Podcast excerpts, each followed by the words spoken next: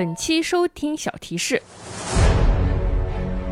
想知道如何与曾经的爱人正确的告别吗？想学会心狠手辣吗？想彻底消除关系中的争执与分歧吗？想学会精神控制吗？想在生活重压之下找到精神的出口吗？想学会酗酒吗？欢迎收听本期节目。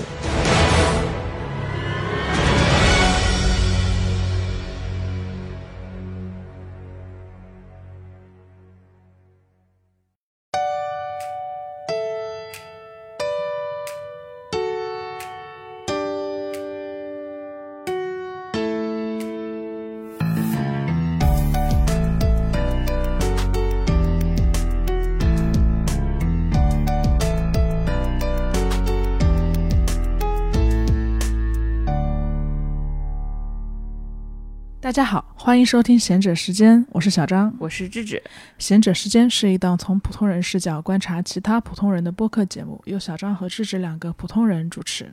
啊、从本期节目开始呢，我们两个决定把原来的自我介绍，也就是小张说我是不高兴的小张，我芝芝说我是高兴的智智。我们决定把高兴和不高兴都去掉，对的，因为我们想说，虽然这个标签很有意思，但是我们就很怕这个标签形成的语言反过来影响我们的行为。比如说，我老说我是高兴的智智，于是于是我就天天我就高我就高兴，我连悲伤我都消解掉。或者说，小张说自己是不高兴的小张，于是他总是想着我是不高兴的小张，他就天天不高兴。对，因为语语言和工具一样，都会反过头来塑造我们的性格嘛，所以就想说，呃，如果你总是说自己是什么什么样的，你就会真的越来越怎么怎么样的，就会慢慢接受自己那一面。可能你本来还有很多其他的可塑性和可能性，但你慢慢的就只剩下你自己给自己强加的那一面了。对所以我们就想说，去掉自己的形容词。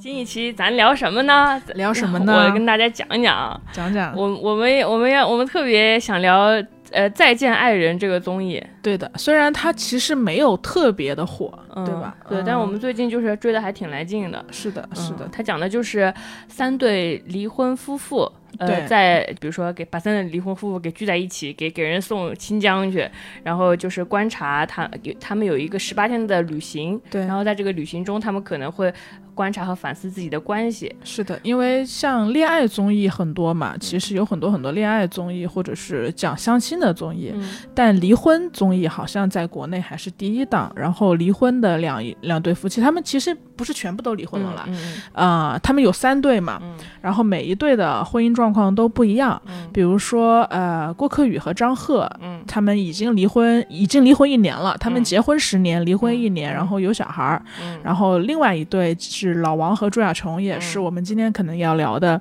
争议比较大的一对。嗯他们是结婚六年，分居一年，有小孩儿，曾经离过婚，然后又复婚有婚。小孩儿又复婚了。对对对，然后曾经离过婚又复婚，然后现在又离婚，现在还在离婚冷静期。他们拍摄的时候还在离婚冷静期。对对对，然后呃，还有一对是湖南卫视之前的主持人 K K 和名模童晨杰，他们结婚七年还没有离婚，嗯但他们有一个还挺核心和重要的矛盾，就是 K K 想要小孩儿，但他又戒不了酒，然后童晨杰他作为一个有点像大女主的这种大女人的这种感觉吧，他就嗯担心说她本来就要照顾像小孩一样的老公 K K，然后如果 K K 不愿意戒酒的话，她以后就要照顾两个小孩，所以要不要小孩是他们之间的问题，但他们目前还没有说到离婚那一层，就每个人的状况不太一样。是。就你听到这是三对各种各样就是离婚离婚夫妻的在在一起的节目，你就很有兴趣看。我不知道大家有没有那种体验，就是我听说这个综艺的时候，我我发我就发一条微博，我说我说天呐，这是我今年最想谈恋爱的时候，因为我很想有一个男朋友跟我一起看这档节目。就是呃，我我不知道大家有没有这种体验，就是你一个人在在在家看这种电视还好，但是当你有男，当你当你有了一个男朋友，你们就会看一些莫名其妙的，比如说婚姻调解类，比如说什么天津卫视的什么《爱情保卫战》，然后下面有个图涂磊老师，也不知道下面在点评什么。那个台上的涂磊老师很有名的，涂磊老师很有名，对不对？他就整天就是说一些我们在爱情中、婚姻中，男的应该怎么做，女人应该怎么做，然后就男男性鸡汤，然后他又他的鸡汤又以一种很犀利的方式表现出来，对所以隐藏的非常深。对，是的，这么一个老师，然后就嗯是台上那些、台上那些女的说，我老公在外面有人了，然后那个男的就说，我老婆天天管我，他还把我的钱都收走了。他们就那种就是一对非常就一对对非常奇葩的夫妇在上面嗯吵，然后下面就嘉宾来调解，然后我跟我男朋友就会看得很来劲，为什么你这么喜欢跟男朋友一起看？就是就是就是你你们就是也会你你也会就趁机对男朋友说，你觉得是男生女生你站哪个？你觉得哪个人对哪个人错呀？你就想考，你就有时候要要考验他，就觉得你我们两个对。别人的关系的观察是不是能反过来作用到我们的关系上？你看着别人吵架，你们俩就贼开心，然后你看看，就是电视上那些奇葩，你再看看自己身边的人，还可以呢，就觉得还不错，对对对，嗯反正就贼喜欢看这些什么婚姻调解节目，还有什么老娘舅啊，反正就是那些你一个人在的时候不会看的节目。当你跟跟你一起身处一个一段关系的人一起看别人的关系的时候，你们就会得到很多乐趣。因为它像一个模拟危机，我对们模拟一些危机，然后来讨论呃不同情境的解决办法，，对，还是蛮有游戏性的这个过程。对，是的。然后因为骂自骂别人，虽然也在骂自己，但是我们是安全的，嗯，就哪怕有相同的问题，我们也可以说我可不是那个人。嗯但是但是同时，我们又向对方说，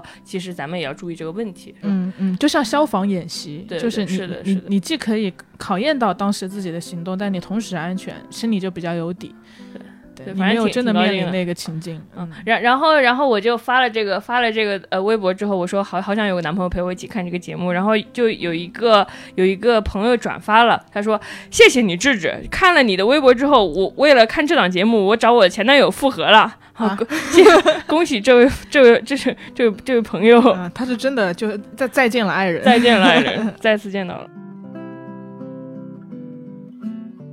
你你一开始为什么会想要看这档节目？包括我们今天为什么会要聊这个节目？哦，我想起来了，嗯一开始看肯定就是抱着那种有点有点窥私八卦和对人类嗯关系的观察。然后我跟小张为什么觉得聊想聊这档节目，是因为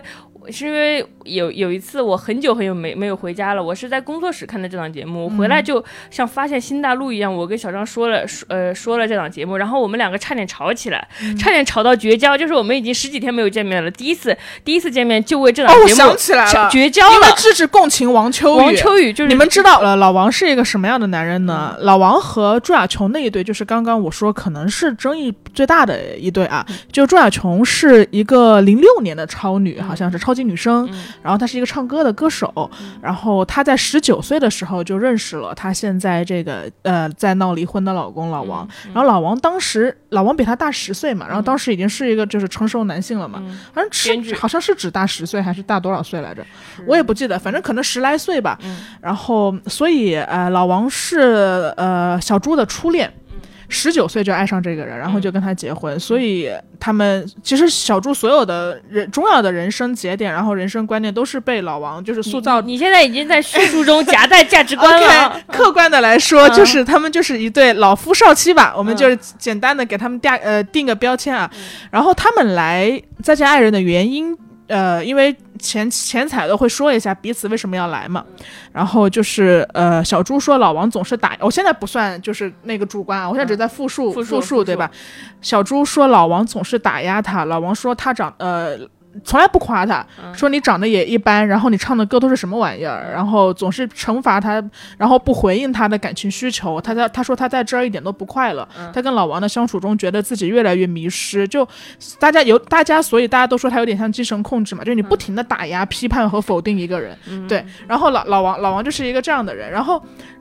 啊，朱亚琼就是这样的人。朱亚朱亚琼，朱亚琼，她在节目中其实表现的是客观来说是有点、稍微有点 drama，、就比如说她会时不时的要唱歌，对吧？然后她可能在时间管理的上也没有那么强，就她可能呃所有人都集合了，然后她突然想想到个什么事儿，然后她就让大家等等十几二十分钟，然后她才去集合，这也是被大家诟病的点。但是反正他们两个就这样嘛，就是一个有点 drama 的呃。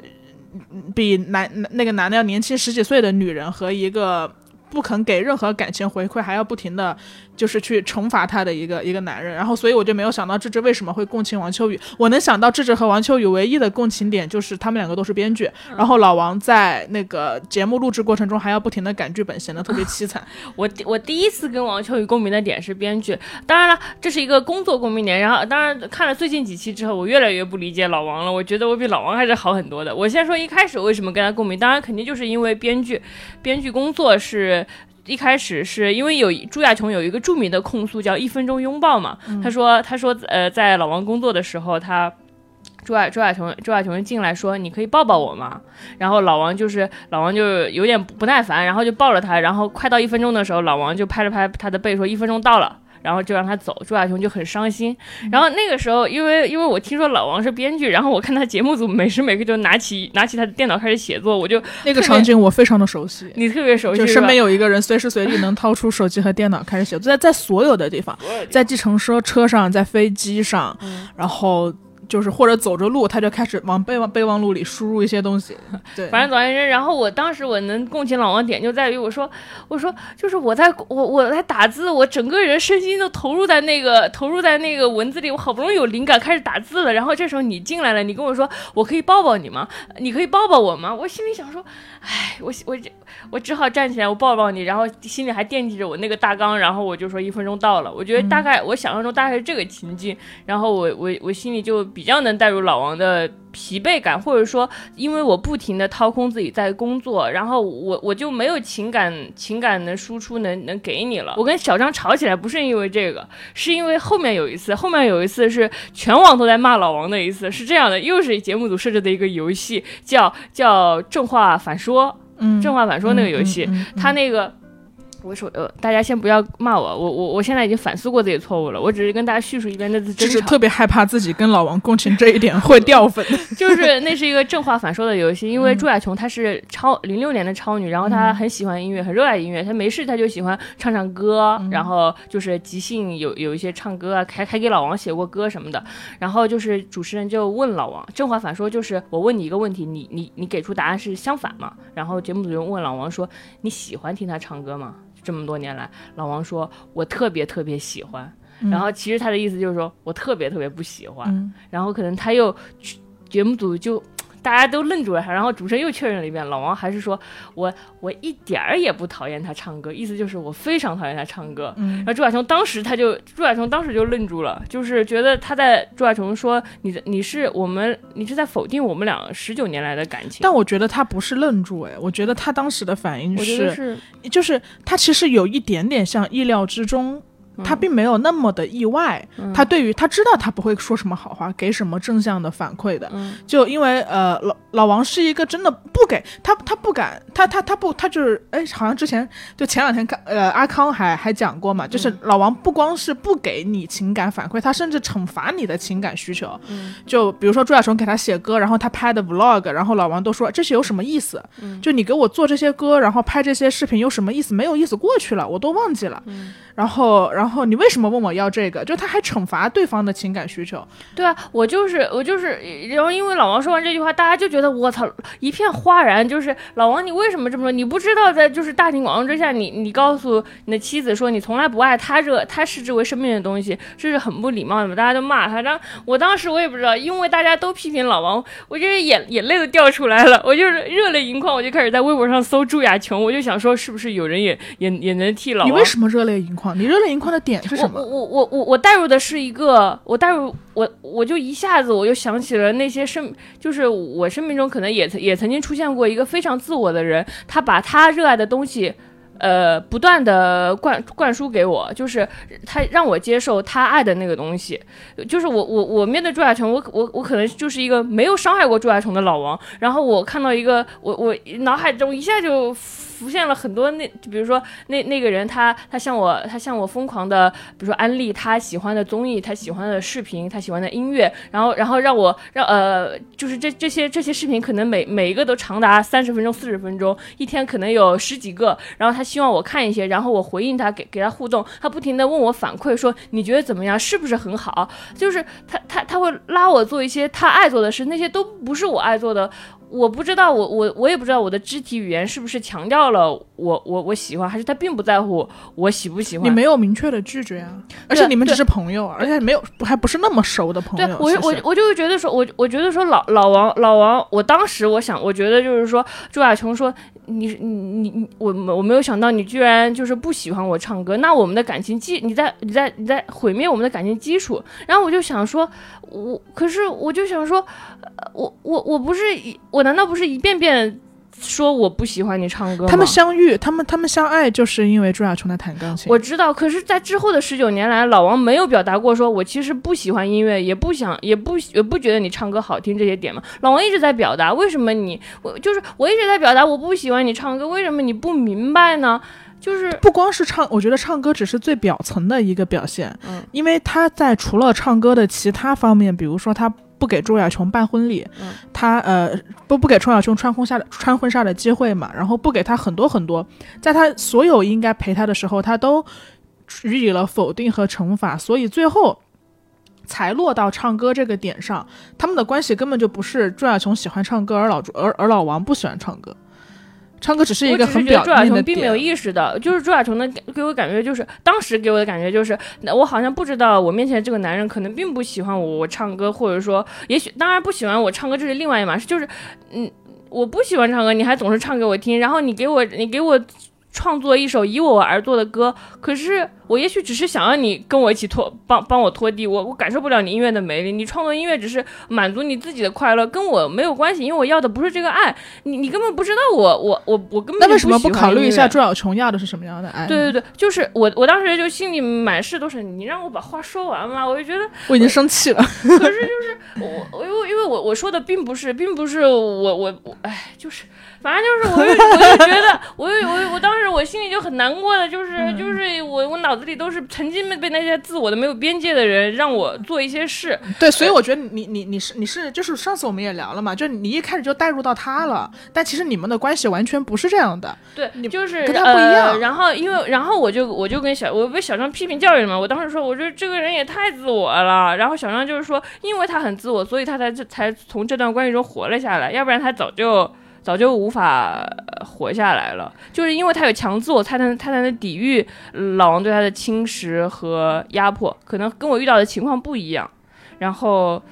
我大概，然后就小张大概对我进行了十分钟的教育，我我大概 大概就能，主要是觉得情况不一样了。就我知道你和那个谁的情况，但确实跟这组的那个状况不太一样，我觉得。嗯，不管是从情感的浓度上，因为你们只是不熟的朋友嘛，然后还是从其他的方面来说都不一样。但我觉得你可能把那个事情移情到了老王和朱亚琼身上，所以朱亚琼喜欢唱歌这件事情就瞬间戳到你了。哎，他喜他主要是喜，嗯，那好吧，就是我，哎，好吧，你说呗。我想想，我我怎么措辞，但是，呃。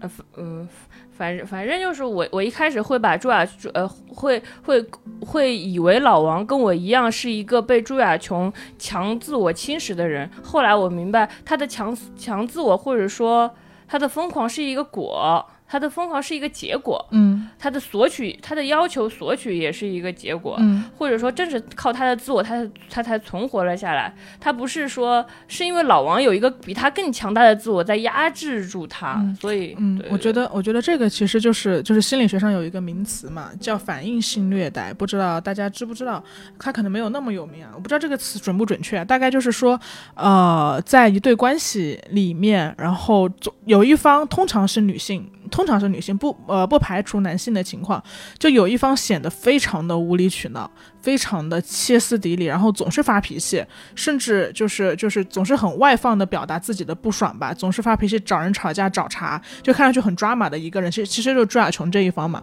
然后另一方就是好像似乎是受气包，就我对你的所有的脾气我就忍着，然后外人来看就好像是一个永远在歇斯底里的情绪化的老婆和一个呃永远在受气的老公，大然后大家就会说啊这个老婆真是不好啊，这个老婆真是。呃，太太脾气太不好了，太容易生气了。然后这个老公正好无限的包容她的一切。其实就外人会有这个印象，但其实为什么会这样？是因为老公，呃，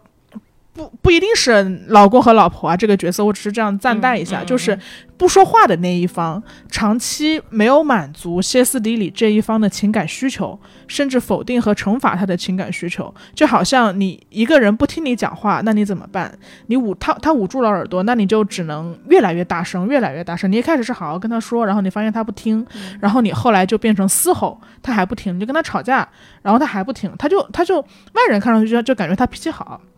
他先说起说起跑马，两个人也吵不起来。但你知道，他脾气跑的背后是他从未正视和在意过你的所有诉求。然后到最后你跟他吵架，他还不听，那你怎么办？像朱亚琼一样唱歌呗，就是就是就是发泄和给自己的精神找一个出口吧。我觉得他们还是挺典型的一个反应性虐待的。这个这个其实对呃朱亚琼有一点不公平。我我我我更能跟朱亚琼共情，可能是因为这个吧。因为我之前身边也有一对这样的长辈的夫妇嘛，就大家永远都在说，哎，这个伯伯脾脾气真好。然后我后来发现，是因为这个伯伯在婚姻中永远不改变，嗯永远不改变。对，然后把那个女女呃姨母女性的那一方逼得越来越像一个不讲理的、情绪化的所谓的作的女性。对，就是但外人是看不到的，我就觉得有一点跟朱亚琼共情吧。我觉得反应性虐待还是挺不好的。嗯。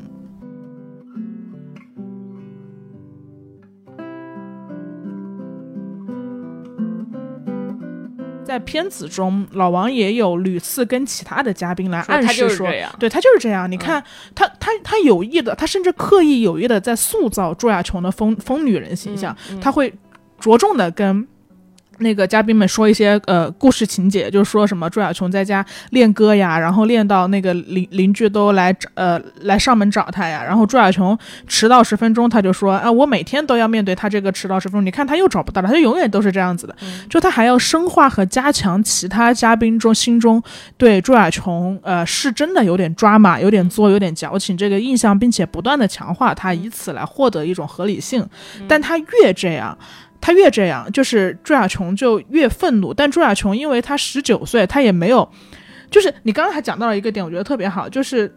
呃老王也用了可爱来形容朱亚琼。嗯就节目组问他为什么每一对嘉宾都要按惯常来问为什么相爱嘛，然后呃老王就说他可爱，嗯然后老王紧接着又补了一句，但我但我希望他在该可爱的时候可爱。嗯，你说这个就是一一种极强的控制欲，欲，因为十九岁的时候，谁十九岁不可爱？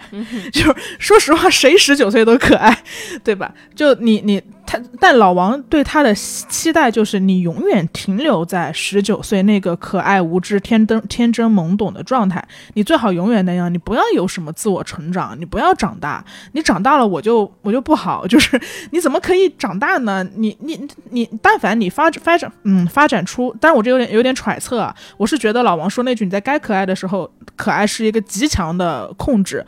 意味着他们两个之间所有的情感进程和社交的议程都是老王来设定的。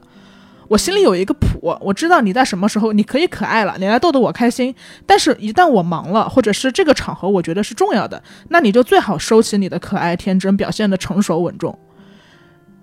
嗯，就就他他设定了这些所有的议程，然后他是无意识设置的。对，然后他希望他王我我觉得控制他。我觉得老王可能也不知道他在控制他对对对对对，我觉得就是怎么说呢？就是其实就就是他想也，他只是想他他他老王有自己的一套价值观，姑且设置为叫工具论价值观。嗯就是他老王很像我们的父辈那一代，就是叔叔伯伯他们，嗯他们就是那种呃典典型的，就是说呃就是一个家族娶妻结婚生子，然后我不会再搞什么浪呃什么情人节，情人节年轻年轻人的玩意儿，我就买个老母鸡回去给给你二伯妈炖炖，我就就是天下最好的男人了，是这种感觉。老王就是那种实实用主义者很强的东西，但我觉得实用主义者也，嗯，所以他就会觉得，他就会觉得朱亚成的可爱，他他就会觉得说，他他就想让朱亚琼用是吧？朱亚对，他就会觉得说，朱亚你朱你既然已经你跟我一体的，嗯就是说你可能也还是从属于我的，有点这种关系，那就是嗯呃，老王就是觉得说你你你你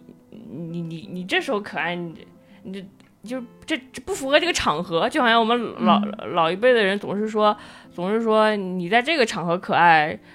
根本就不好。对对所以之前就是你问我嘛，嗯你问我说你你说你说我最不喜欢哪个嘉宾嘛？嗯当然，呃，我们现在在聊这一对啊，然后然后我说我可能有点害怕 KK，、然嗯后你就问我说为什么你你你没有不喜欢老王？你不是应该最不喜欢老王吗？嗯然后我就说，因为我觉得 KK 是我可能谈谈到的男孩子，嗯但老王是我一辈子不会跟他谈恋爱的男孩子。老我我。我不知道，我反正我我对老王所有的恐惧和不爽都是都是对对男对父辈的不爽，对对，我都没有把他纳入到我的情感范畴，它给我激起所有的阴影都是长辈的长辈式的阴影，它不像一个爱情问题，它像一种很可怕的一个约束。但我也赞同你，就是我我并不是想在这儿就是疯狂的抨击老王，老王有他的优点啊，而且而且我同同样觉得我我不觉得老王是故意说我要我要这样这样这样的，我觉得他所有的控制也好什么也好都是无意识的，这点我还是相信的。嗯，我觉得老王是一个很，他想符合社会规范，就想拉着朱亚琼陪他一起符合社会规范，对对对对对让他履行他眼中的有用和可爱。就是咱工作做完了，咱可爱一把，嗯然后大家一起集体活动的时候，咱遵守秩序。他很守秩序，并且想拉着朱亚琼给他塞进那个秩序里，嗯就像我们的父辈一样。但是另、嗯另一点就是，一旦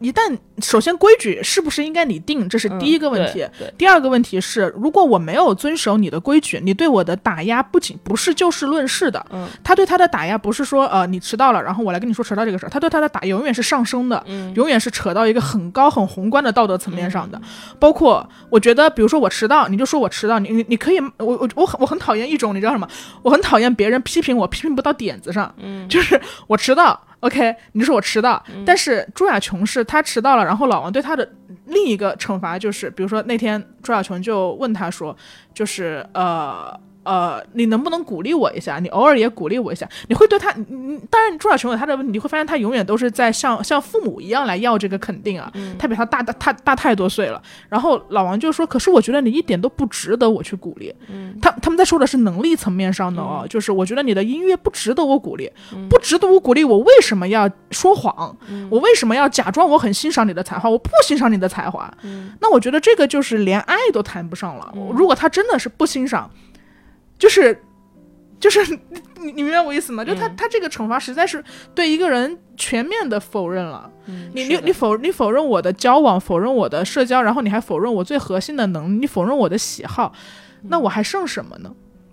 是的，他他他他哪怕对外人他他都知道客气一下，但是自己最亲密的人连尊重都没有。我觉得对对对，这个还是有点伤心的，我觉得。但但仍然觉得老王可能不是故意的，因为比较可惜的就是，呃，老老王老老王他个人资料在网上能搜到的非常的少，只能看到都大大家都在说不知道老王能写出什么剧本嘛，只能看到他写出的剧本就是那种什么荆轲秦王啊，然后都直男军战剧嘛，所以也不知道他怎么成长起来的。我觉得老王肯定也有他的那个心理根源，就像我们之前呃在聊罗志祥和蝴蝶姐姐的时候，即使罗呃罗志祥在大家眼里是一个渣男，但是我们因为罗志祥的资料比较公开嘛，我们就可以看到他一路走来的成长轨迹嘛，你也会知道说哦，原来是因为怎样怎样怎样，然后他可能有这个心理的倾向，就也能共情。但老王没有给我这个机会，因为我百度不到他的成长史，我明白，就是我对老王，我觉得老王他倒也不是能共情，但是他很好理解他的逻辑。你只要把他想象成一个工具，一切都迎刃而解。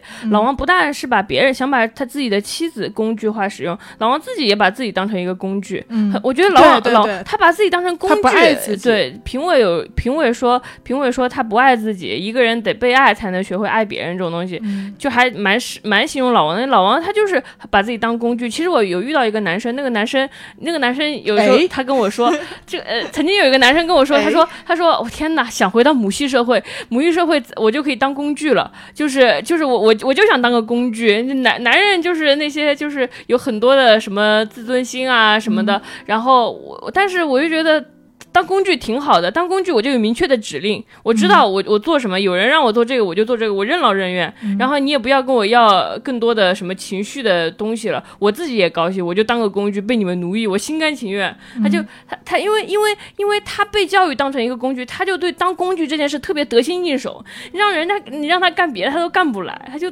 你说你跟一个工具说你听听听我的音乐吧，我这么可爱的音乐，这个工具怎么能感受到你的音乐？它只是个工具啊，你却要求一个工具要拥有人类的脆弱和情感，这个工具是成长在一个就是说他从流小就水线上就就被告诉就被告诉说你要做一个对社会有用的人，但是没有人跟他说你可以做一个无用但可爱的人。嗯就是对工具来说，没用是很可怕的事。我必须成为一个有用的人，其他可爱的东西都是呃就是旁枝末节，可以被可以被砍掉的。但他的他的工具有攻击性啊，呃，对，因为他因为他因为在老王的心里，他老婆也跟他是一体的，他也是他也是工具，他也跟我一起当工具。对我觉我觉得可能界限是不清晰的。对对对，就很多时候，首先他们俩不合适啊，确实不合适。我们刚说的这些充分证明他们不合适。但还有一个，有的不合适的，有的不是不是所有婚姻中的双方都合适的，太多不合适了。态度不合适，也没像他们俩这么急。对对对对对，因为因为你即使不合适，但你可能出于种种原因，我们说一个最老套的原因，你为了孩子是吧？很多人都是为了孩子不离婚，但你有基本的尊重和界限在。嗯虽然我是一个工具，但我不把你纳入我的体系。对我不要求你也是一个工具，你可以热爱音乐，嗯我至少不会在你热爱音乐的时候说你这音乐很垃圾吧？嗯，垃圾，垃圾。对，对就是就是我我至少我笑一下，或者是稍微鼓个掌，也不也不至于是多大的原则去违嗯背自己的内心，非要你承认对方有才华。当然，老王身上另一个。另一个就是让大家那个的点，是因为这个工具它既然做的是编剧这个行业，也不知道是怎么回事。就我就发现很多人啊呃，大家说老王没有感受力什么什么的。嗯我我跟大家科普一个小知识，就是如果你是一个三流编剧的话，你可能不需要特别大的感受力，但是你可能是有一个逻辑，你你你其实最重要的是逻辑能力。它也是一个工匠和技巧的东西。编剧他可能跟艺术家离得还是比较远的。如果你是写电电视剧编剧的话，他可能他他当然也他也算一个工种，嗯，就是他也许不需要，因为如果如果你你如果只靠着灵感活着，那你就完蛋了。嗯你可能你在没有灵感的时候，你是靠技巧活着的。比如说，其实这个所有工种都一样，对对你程序员也有那种超凡程序员和我只是把它当成工种的程序员。对是的，嗯所以就是呃，就是解答一下为什么老王好像看起来很麻木却能当编剧，因为老王也许就就是架构故事的，他逻辑性好，他知道起承转合或者知道怎么样，他就他足够写一个豆瓣读豆瓣五分救猫咪，熟读救猫咪，熟读 罗伯特麦基。对对对，他也许就能真的能写出一个豆瓣五六分的作品，但是如果你没有情感，你可能写不出不了杰出的作品。但是可能行活儿他也可以生存，对不知道他内心深处是怎么样的。啦对对对，但是我觉得这个事儿就是，比如说像还还有另一个点啊，就是像我发现弹幕和呃讨论对于朱亚琼的恶意特别特别大。嗯，我也发现我我哇，那个骂的不知道为什么大家就是自从我 自从我被小张教育觉醒之后，我就我就忍忍不了这些弹弹幕骂朱骂朱亚琼了。就说他疯，说他作，说他矫情，而且大部分在网上攻击他的都是女性，嗯。就很多我看那个就是大家讨论时的那个语态都是连我一个女人，的对对对对啊对对对。虽然我是女的，但我仍然讨厌他，或者是连我这种女人我都看不惯他。首先就是就是，而且他们有一个很奇怪的逻辑，是因为朱亚琼已经呃快四十了嘛，但她很很显小，显得很年轻，然后就因为她显小，大家就会直接把这个。原他显小的原因归到一定是平时被老王照顾的很好吧？我觉得这个简直是，要不是没有老王蹉跎，他可能还能年轻十岁。一个女孩显得年轻一点，你就会说她生活中是被照顾的很好，不是这样的。这个逻辑也太简单粗暴了。它它是可能性的一种，但所有人一边倒的这个舆论让我觉得其实有点可怕。就所有人都在说他矫情嘛，对，而且我我觉得，当然当然，我也不应该太把弹幕当当回事儿，你知道吗？我我看这个，我我看这个这个再见爱人，因为他要会员嘛，然后我又舍不得充会员，我是问那个谁，我一个好朋友借的会员，然后我用他的号就是在弹幕上跟人吵架，我从来不发弹幕，然后我就说你们前面都说的不对，然后这个事儿不是这样的天天匿名网友、网络喷子，然后对，因为就是大家，就是我还挺讨厌大家说说一个女生作的，嗯，我还挺讨厌大家说一个女，我是不是会要被骂了？挺讨厌大家，但同样我也讨厌大家不分青红皂白就说一个男男的直男，我也不喜欢直男这个词，正如我也不喜欢作这个词，为什么？因为我觉得这两个词都太简单了，而且它。它的简单性让他杜绝了进一步探讨个体案例的可能，他就把这个话限制在这儿了。你你你一旦把一个人定义为作，或你一旦把一个男的定义哦他就是直男，你就不会再细细的挖他了。比如说直男，你说、呃、老王直男，大家就说哦老王只是直男而已，就你好像给了他一个合理性，因为他直男，所以他做什么他是直男啊，他就没关系，反正直男都这样。或者是你说你说作也是，但是到底。为什么作？到底作背后的原因是什么？作只是最表面的一个因素，它里面有很多很多心理的原因、情感的原因、原生家庭的原因，造成了他现在这样。如果我们只是把对一个事物的分析停留在作和直男，那我们永远也不可能真正的了解任何人。嗯，他有点像向彪老师之前说的那个，就是我们当我们我们对一个事物的理解，我们我们对一个事物的阐释有有两种嘛，一个是解释，就是 explain 嘛，还有一个是 explain away，嗯，就是解释解一呃 explain 是解释嘛，然后那个 away 就是把它解释没了，嗯，就你看似在在解释，其实你没有解释。比如说我说哎智智这个人，她跟她男朋友怎么怎么样了，然后另一个人说哦她作。嗯，然后聊不下去了。嗯，就是找到了原因，其实只是消解了真正的原因。对对对对对，其实消解了事实，但其实真正应该是智智怎么怎么怎么样。然后他说：“哦，智智是这样的，那智智还做了什么呢？智智为什么会这样呢？智智总是这样吗？他没有别样的时候的时候吗？嗯嗯，对，就我们应该细细的分去讨论这个问题，而不是把它停在这儿。嗯，是的。”就像向彪老师之前在那个书里有讲嘛，他说，呃，比如说这个你要解释一个经济学原理，然后你说这个东西为什么涨价了，然后他就会摆出一个道理说，哦，因为供需不平衡，然后就没了。但其实你真正应该知道的是，它的供应链是怎么样的，它的市场是怎么样的形式，具体的数据是什么，买方是什么样的需求。你把这些问题一个一个拆分清楚的时候，我们才能看到真相，而不是把所有的问题都解释没。而且作到底是什么意思呀？作就是作是什么意思？作是一个好虚的词，它可以就是说这个人，这个人他情绪化吗？不好，就是他考验，他索取，他他他他他明明他他不直说，我我也不知道，我也不知道作是什么意思。作就是一个，他好像可以拿来。Diss 任何人，但你你看，你刚刚连你表达能力这么好，你都结结巴巴说不清楚是怎么回事，说不清楚，就好奇怪。就大家也可以说一下你们心中的作到底是怎么回事。我觉得作有一点这个词，我很讨厌这个词啊，我真的很讨厌这。我觉得我觉得不公平，就是那那你心情好的，比如说同样是问你要糖，你心情好的时候我问你要糖，就是正常的情感互动；你心情不好的时候我问你要糖，就是这个女的太作了。那你同样是把这个。规定权交到了其他人手里啊，那你你是上帝，你为我明确了什么是情感正常，什么是异常的界限。嗯嗯，这个让我挺不舒服的。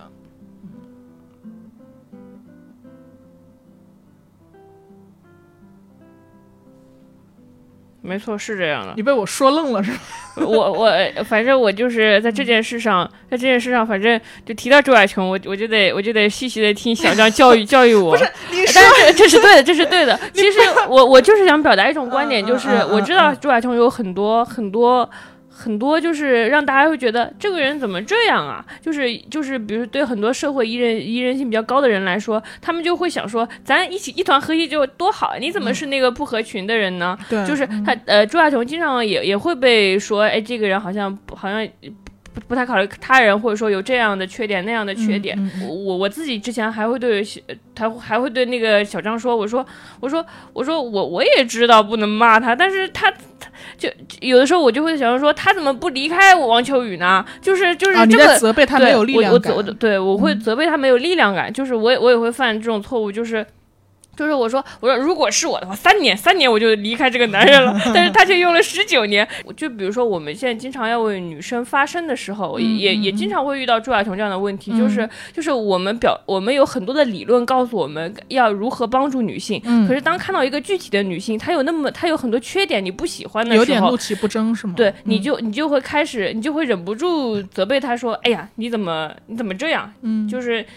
你你怎么这么没有力量？但可能就是我们要时刻。就是可能警醒自己这一点，因为喜欢一个郭柯宇是容易的，但理解一个朱亚琼是难的。对对，郭柯宇是他郭谁谁会不喜欢郭柯宇呢？他是那么完整，然后精神又丰沛，然后他他好像也不需要任何依依靠任何人的样子。你你在他身边，你知道他永远不会来什么索取你、侵压你的边界。但所以张赫哭着说：“你到底有没有爱过我？”张赫说：“你在侵压我吧？”对对对，就就你看到你看到那样一个完整的郭柯宇，你就会你你当然爱这样一个内心强大的人，但是对。对一个就比如说内心没有那么强大的人，或者正在痛苦挣扎的破碎的人，我们还是要给予那么多理解，就需要非常非常多的小张来教育我们了。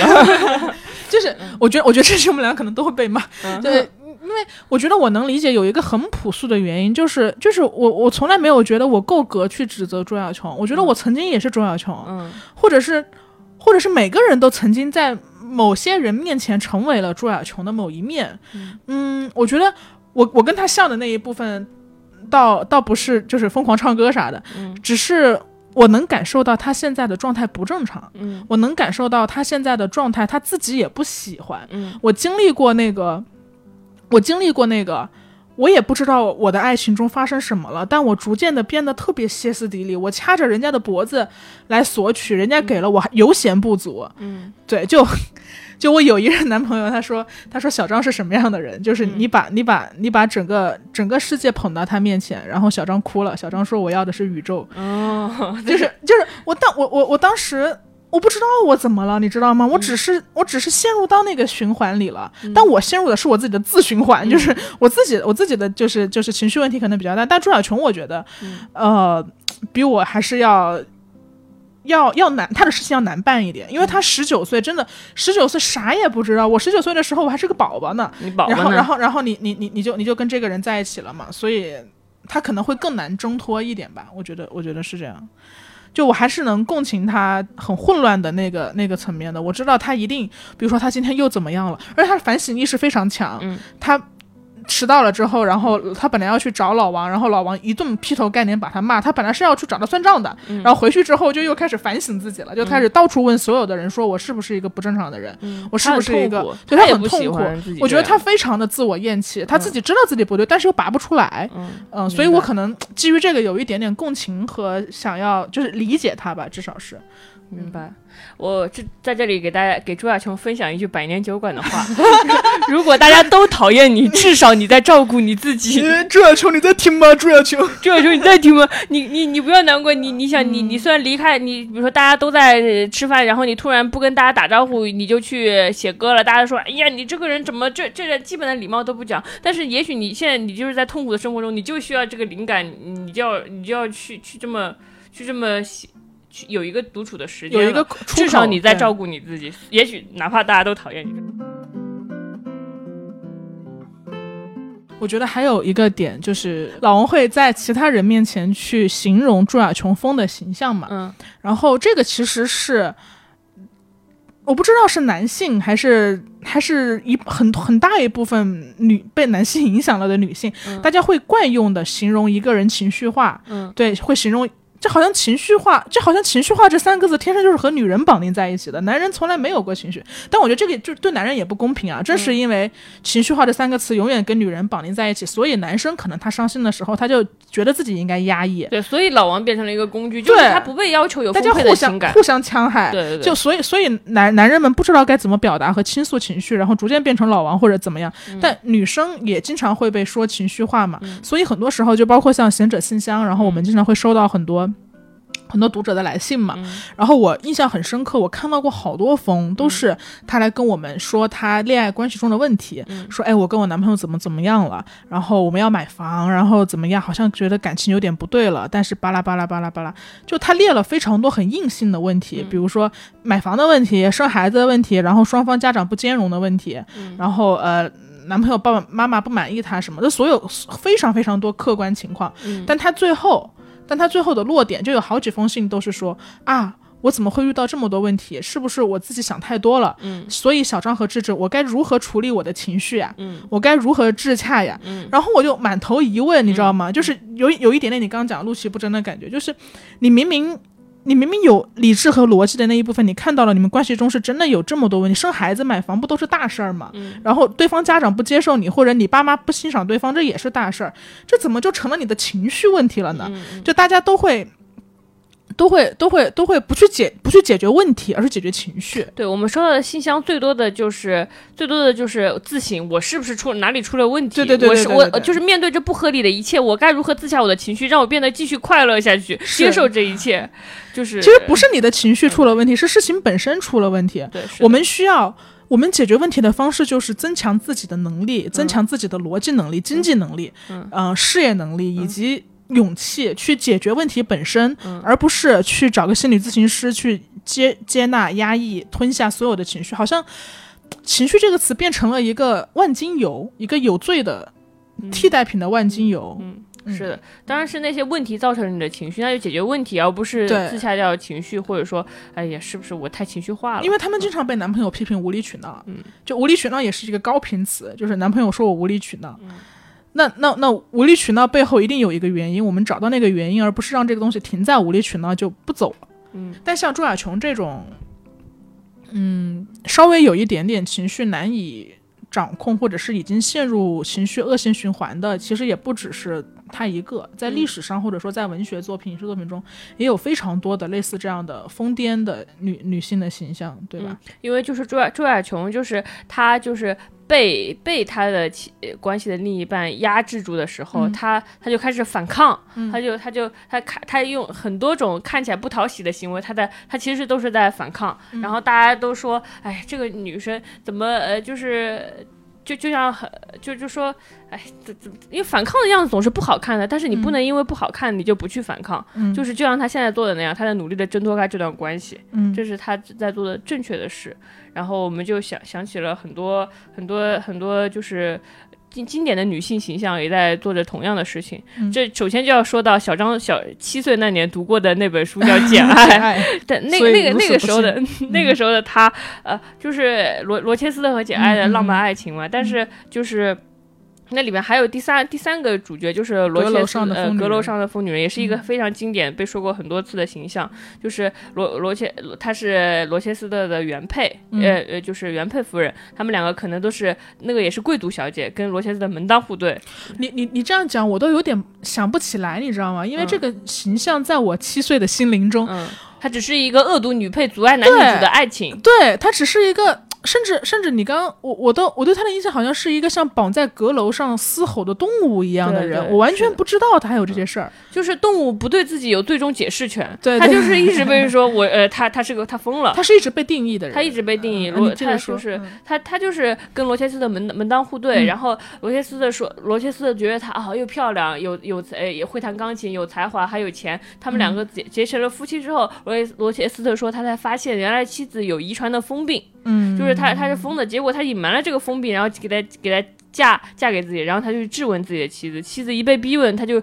更疯了，嗯。然后他就是疯癫疯癫指责罗切斯特，于是罗切斯特没办法，他说自己太没办法了，就把他关到阁楼上，关到阁楼上你一关就更疯了是吧？然后他就会做一些伤害伤害别人的事，比如说他的弟弟来看他，他就去刺刺伤他弟弟，嗯。然后就因为那当然了，弟弟给他嫁过来的嘛，就家族的化石人这种。嗯然后他可能还想呃刺伤罗切斯特，他还想撕毁简爱的婚纱，最后他放火还烧烧了罗切斯特的庄园，嗯。终于让罗切斯特变得什么又聋又瞎，跟简爱匹配，两个人幸福的在一起了，可以说是男女主爱情的催化剂。哇，从你这个视角来说，好燃啊！是啊，燃啊他就是一个疯狂女人的嗯。复仇史，就是我被我我我我被我被定义成一个疯子了，然后我现在他他很他有他一步步，我们从他的行动逻辑来说，可以说这个疯子非常有逻辑性，他不是随便发疯的，他首先伤害的是伤害他的那个把他嫁到这个家族里来的人，然后伤害的是把他绑起来的罗切斯特，然后他呃他伤害毁呃毁损那个婚纱是因为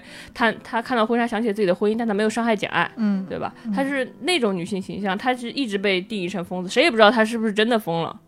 但他就是，哦，我从来没有想过这个问题，我从来没有想过阁阁楼上的疯女人是不是真的疯了。嗯，是的，他只是在罗切斯特的描述里说他疯了，然后把他关起来了，对，但他是真是真的疯了吗？对，只能是说，就就像老老王会对别人说，哎，这个人就是就不懂事儿他。就这样，就这样，他就这样，他一直这样，嗯哎，就是哎没办法，K 法。K 也有类似的表述，对，就 K K 也会，我我我不记得什么事儿了，但他也会在饭桌上就是指着指着自己的脑袋说，哎，他有时候就说出来自己老婆说童贞节嘛，嗯就是指着自己的脑袋就意识出他有点傻嘛，嗯，就我跟你讲，他有时候就是这儿有点那个对。我 K K，你说童晨杰脑子有问题，K K 你就你 K K 你在听吗？K K 你在听？你遇上童晨杰，我跟你说，你八辈子有福了。你上辈子你是拯救你国家，你千万士兵都是你拯救的。真的真的真的，你不知道你攒了多大的福气，你还说人家脑子有问题。呃，K K，哎，K K，我一会儿再骂他。一会儿一会儿再骂他。我们不是说要做一个公正客观的节目，怎么开始骂男人了？全都骂一遍。哎，这是这事闹的，这事闹的。然后我我们就呃说到说回刚刚那个疯女人的形象，就是就是。我们我们那个是有有人评价说，阁楼上的疯女人是就是文文学史上大概是女性的第一次反抗，因为在这之前的疯子可能就是比如说哈姆哈姆雷特也写过一个疯子，就是欧欧菲利亚，就是莎士比亚写过欧菲利亚，那是一个柔弱无辜的女人，她因为她因为比如说她自己的哥哥跟自己的情人可能发生冲突，她她痛苦绝望，她就疯了，她投水而死。她疯，但她没有力量。后来阁楼上的疯女人，她是一个有力量的疯女人，她复仇，她不停的。就是刺杀伤害她的人，这就是就是大家就说还是能从中看到力量的，而且这是一个女性作者书写的。但如果一个女人真的遭遇了不公，她不疯，你期待她怎么样呢？对你期待她体面的在阁楼上闷不吭声待一辈子吗？对啊，你你你，大家大家的期待是什么呢？对，对，我不知道。对她就是在用疯狂来自救吧，其实就。对，还有还有还有形象就是呃著名的《雷雨》里边也有一个疯女人嫁给周朴园，然后她跟她儿子偷情，嗯，她她是通过她是通过出轨呃来宣告我的身体不是属于你的，我我是自由的，她是通过爱情。爱情的风就是来来就是让自己变得不那么压抑，因为他可能就是经常也是被周朴园说你真不懂事，你脑子里在想什么？就是可以想象，虽然雷雨没没表现，你就能看出那个女生女人是多压抑。但是你你你看这样的话，那其实现代也有很多大家觉得疯的女，疯是一个相对定义，是因为你自己的环境可能是你环境出了问题，所以大家才会把你定义成疯。你换个城市你就很正常，比如说前阵子很火的嘛，平原上的刘小样，嗯嗯。那他同样在平原上，他在那个乡村里，他是疯的。对，他有那么多想法。大都市无比正常，无比正常。他可能还会因为自己的正常而诧异，说：“哦，原来我是一个如此正常的人，我这么正常，我太不独特了吧？”对啊，对 对。你刚你刚刚说呃奥菲利亚，然后我想到我在台湾的时候的一个经历。嗯，我我应该没有跟你讲过，就是当时在台湾，然后我上一个纪录片的课嘛。嗯，大家当时的那个课题是你需要。在校园里随便找一个场景，去选择一个场景，然后跟拍一天。对，这是我们当时的课题。就然后有很多人找了呃 Seven Eleven，然后有很多人找了清洁工，清洁工 被大家烦的不行了，就是所有的人都带着相机找。然后我当时就找了保安亭，嗯，因为我觉得可能没有人拍过我们学校的保安亭，然后我就去找了。然后我去找了之后。就是保安亭里面大概有三四个保安，然后都是四五十岁年纪以上的，对，然后开始就是很正常的你在拍摄嘛，然后你在拍摄不知道怎么了，然后就来了一个保安，然后他就有一些比较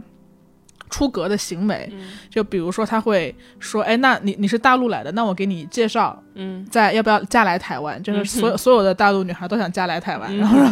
然后就就就当当场就给我介绍了一个呃五十多岁的另一个保安，就是。我就不形容人家的外貌条件了啊，反正就是就是很很对对对，就就就一个非常的，对，不太匹配的一个一个一一一个形象，然后就把他说你要不要嫁给他，就开这种比较轻佻的玩笑，然后他会说，哎，你带着相机，因为我我带着相机在拍摄嘛，然后说，哎，你带着相机，那你去过垦丁吗？垦丁好不好玩？然后在海边拍泳照了吗？相机里有没有泳照？可以给我们看一下了吗？就是他已经有一点像涉及骚扰的那个范畴了嘛，然后。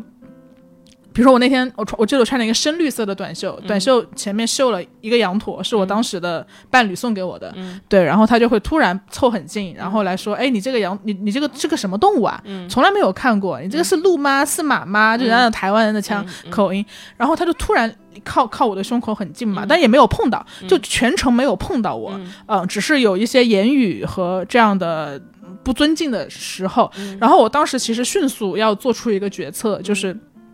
我要不要继续拍？嗯，如果我不拍，我的选我的选题怎么样？因为你已经报上去了。嗯，然后呃，然后，但我后来又，但是但我立刻又觉得，我为什么要不拍？嗯，不是我犯错，我我我经过学校的允许，然后提前也跟你们沟通好了，我来拍摄这个保安的一天，然后突然就让突然我我因为你的骚扰而放弃了我自己的作业，我觉得不公平。嗯，然后我觉得不行，我一定要。接着拍下去。然后我当时，但是我又得保护安全，虽然已经在学校，还是很安全的。他也没有碰过我。然后我当时就打电话叫夏高原，你知道吗？然后就是那个朋友，我们在台湾认识。然后我就我就说我就说你你来保安亭陪我吧。我就跟他讲了一下这个事情，他立刻就来了。然后他们就分散火力去骚扰夏高原，绝了！就就开始问他们，哎，上海小姑娘啊，怎么怎么样？嫁来台湾？对对对对对对，嫁来台湾，都嫁来台湾。嫁来台湾。然后，然后我当时就是，呃，我都拍了下来，我全程没有关机，因为我。你既然知道我在拍，你还这样，让我就拍下来。嗯嗯，所以我其实全程都没有关机，然后回去之后我剪下来，我我把那个片子剪出来了。学校学校把他们俩开除了，你获得了金奖。没有没有，那个那个还没有到那个，我我我确实有犹豫一下，说要不要寄到就是什么学校的什么总务处之类的，因为他们应该对这个骚扰的处罚还是蛮严格的。但我后来也没有。然后而且我把它剪得非常反讽，就是有点游戏化。就我记得我 round one round two 就这样子，就一轮一轮的一轮的骚扰。我当时最后是按这个结构来剪的。然后但是我。依然选择在，因为所有人的这个作品都要在结课的时候在班上放出来嘛，在大屏幕上我就放出来了。然后你放出来之后，就是全班同学就是很目瞪口呆，因为大家没有想到说学校的保安会这样，而且就是你知道台湾同学一直会以就是呃台湾人民的高素质，然后就是自居嘛，所以之前也会有一点点就是觉得他们就还挺骄傲的嘛，就是就是对，哎大陆没有这样吧什么的。然后放了之后，就大家就有点。就有良心的同学就就很生气嘛，大家觉得为什么会发生这种事情？对，然后，但很后来之后，就是老师给那个作业的评分就是还是还是比较高的，我记得是一个 A 什么的。然后，但后来在开完在我们后在离即将回大陆的时候，我们在聊天的时候，他说：“哎呀，挺有才华的，就什么都好，就是有点疯啊。”嗯哦，他就说我就说就在在聊天开玩笑的语气哦，很轻松。他说。呃，很很好的很好的女孩子，就是，呃，写交作业的时候也太疯了吧，就是类似于这种，就你你你知道他在开玩笑，你也知道他不是纯贬义，但你又但你又知道他的玩笑里面有一点点的。觉得你越界了，或者是觉得你不应该把不得体的东西这样呈现出来。对，我觉得是，但是对吧？人们总是会把那些不体面，他们觉得就是让让他们觉得，哎呦，这真烦心，怎么会在我怎怎么会把这种不体面呈现在我面前呢？这可造成我愉悦生活的困扰了的这些行为叫做疯。对对对，就那那那你说，其实这个是一个这这是一个很小的事情啊，它没有给我人生造成什么困难，我只是。有你刚刚说的那个，我突然想到，嗯，那如果那如果我先遭遇了这个事情，您期待我怎么做呢？我我我是应该在被人家骚扰的时候立刻停机，然后然后三鞠躬道歉，不好意思打扰你们工作，打扰你们了，立刻回去，然后自己再用自己更多双倍的时间来跟学校解释为什么我要换选题，然后我又要再重拍，重新再沟通，然后直至我自己交不上作业，好，还是我剪出了这个东西，但是我跟呃。领呃，老师私下沟通说，这个可能会对你们学校的形象，就是 台湾形象造成一定的损害，所以咱们就不发了。我偷偷给你看一下，你期待我怎么样帮你掩盖这个事实呢？你不是纪录片课吗？那我当然得放呀。是是的，是的，是的。就那那我不知道，我就突然想到，这是我人生中唯一一次被评价有点疯。嗯，可能可能跟朱亚秋没有什么关系。对，我们只是想到这个，就是想跟大家说，可能我们不要害怕被评价疯，或者不要害怕发疯，因为有些，因为有有有有的人可能，你比如说，你不疯，你就你就完了，你不疯，你就在沉默中灭亡。对，我你可能就是一个柔柔弱的投水的，保全了所有人体面的死掉的人。是的，但是你你疯，你至少活着，你至少在呼救。我觉得。朱小琼她现在就大家都说她有点心理问题什么之类的，不知道啊。我觉得不要网络断案了，网网络说人家有抑郁症这个事情是很不体面的。嗯，但是就她现在就是稍微有一点点情绪比较比比较躁狂嘛，就我对，然后我觉得，但她如果不躁狂，她可能就抑郁了呀。嗯，那躁狂好还是抑郁好呢？躁狂至少在自保吧。嗯，就是我觉得就不要害怕。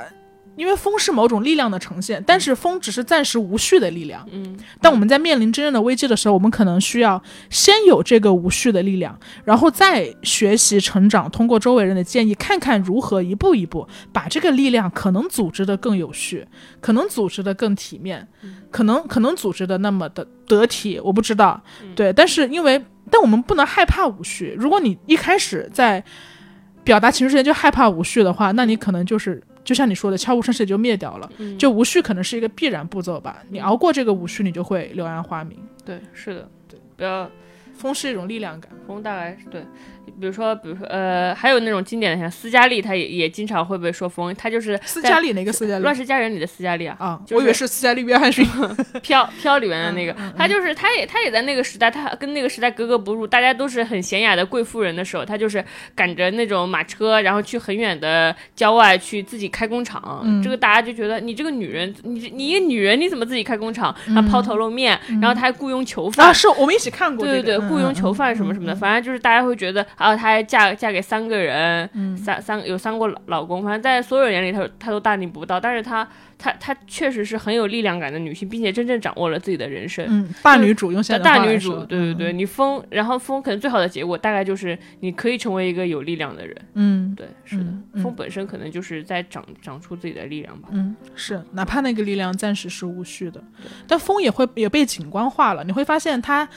不管是在文学还是影视的母题中，不断的被产产现展示，然后他也被现在的舆论所津津乐道，而说他做出来矫情，说他又发疯了，类似于这种，是因为他他本身就很有戏剧性，嗯。大家乐于去建构风的叙事，以及谈论它、围观它。嗯。你知道，就是在很久很久之前，就是欧洲的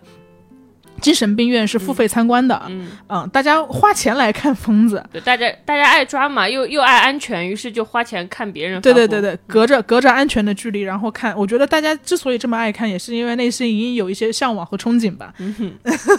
有可就你看到了那个那个力量感，当然这是一个很精神层面的问题。嗯你好呀，这里是贤者时间特别活动“声音小偷”的发布现场，我是小张，我是智智。在上期节目中，我们去了元大都遗址公园，录了一段声音 vlog。有听众说，他仿佛把自己的脑袋插在小张和智智中间逛公园。还有很多人说，特别喜欢听我们在路边摊买橘子的声音。没错，这就是我们的生活。其实我们也非常好奇，正在听贤者时间的你们在过着怎样的生活，在你们的生活中又有着怎样的声音场景呢？所以我们决定发起这次采集活动。下面就由小张介绍一下活动步骤。第一步，录音。你可以用手机或者任何录音设备采集你生活中有趣或日常的声音，发送给我们。比如你是语文老师，那你就可以在早自习上偷偷地录下学生们朗读课文的声音。比如你的室友第 N 次忘关了空调，那你可以在被他骂的时候打开你的手机录一段音。当然，这些只是我们两个最普通的想象。我们期待听到各种各样奇形怪状的声音，有当地特色的叫卖声、方言骂街声、外国枪战声，来者不拒。总之，录音主题不限，声音格式不限，音质清晰即可。录音时长控制在两分钟以内。第二步，介绍你的录音。你可以用你自己的声音对这个片段发生的时间、地点、场景、人物做简单的介绍。你也可以在给我们发送录音时，在邮件里附上文字介绍。第三步，发送，把你的录音发送至邮箱 hello at markcastmedia.com。邮件标题格式为采集加你的名字加录音主题，例如采集加张志志加公园散步。关于本次声音采集活动的文字说明也会同步发送在本期的 show notes 和贤者时间播客的官方微博上。本活动的最终解释权归土豆所有。你的每一段声音，我们都会听。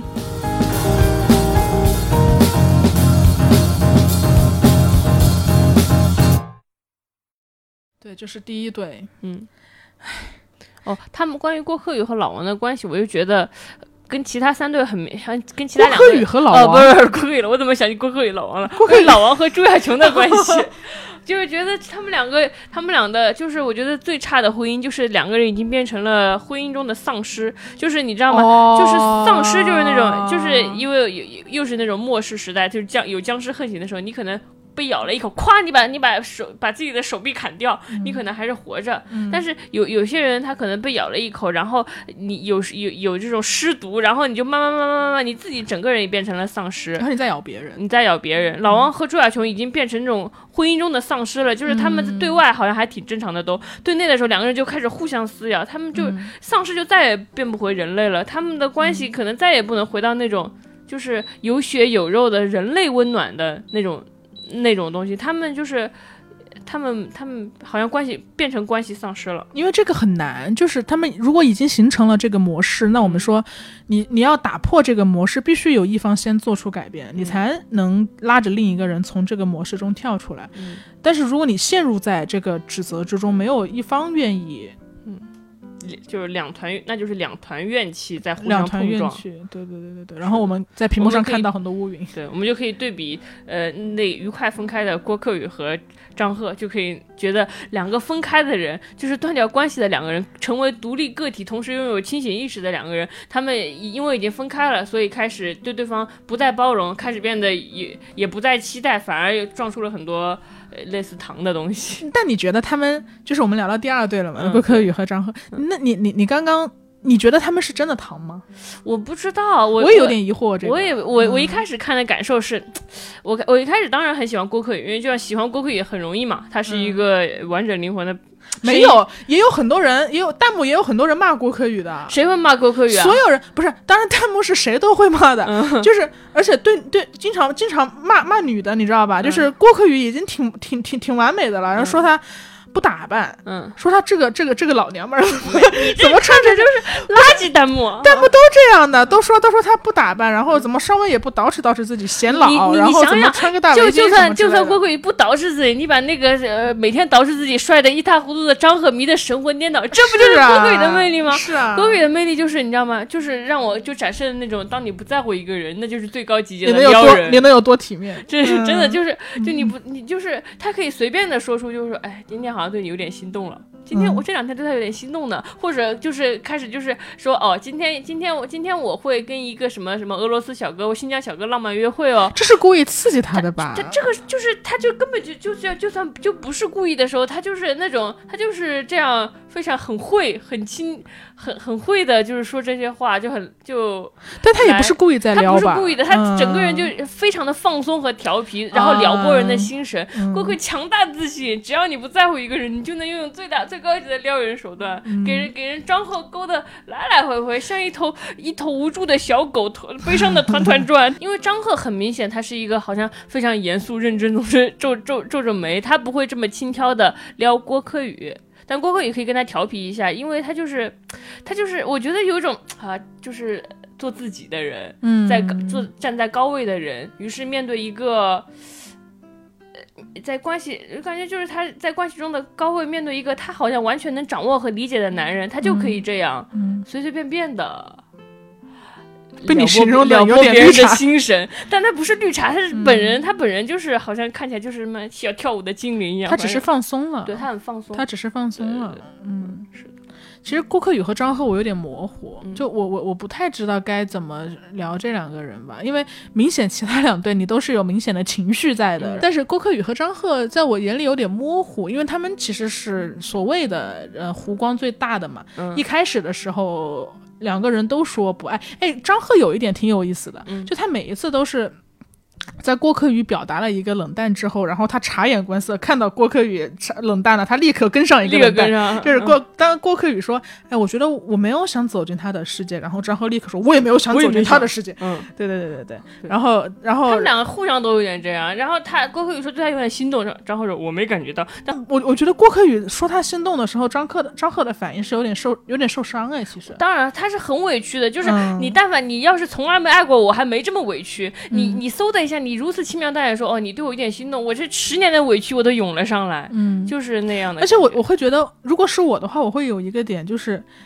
为何你能如此云淡风轻的对我表达感受呢？，对是就是你哇哇就是我就是觉得那种就是天哪，这真的是一个关系中的，哎这就是哎处在就就就就就你就可以就肆无忌惮的。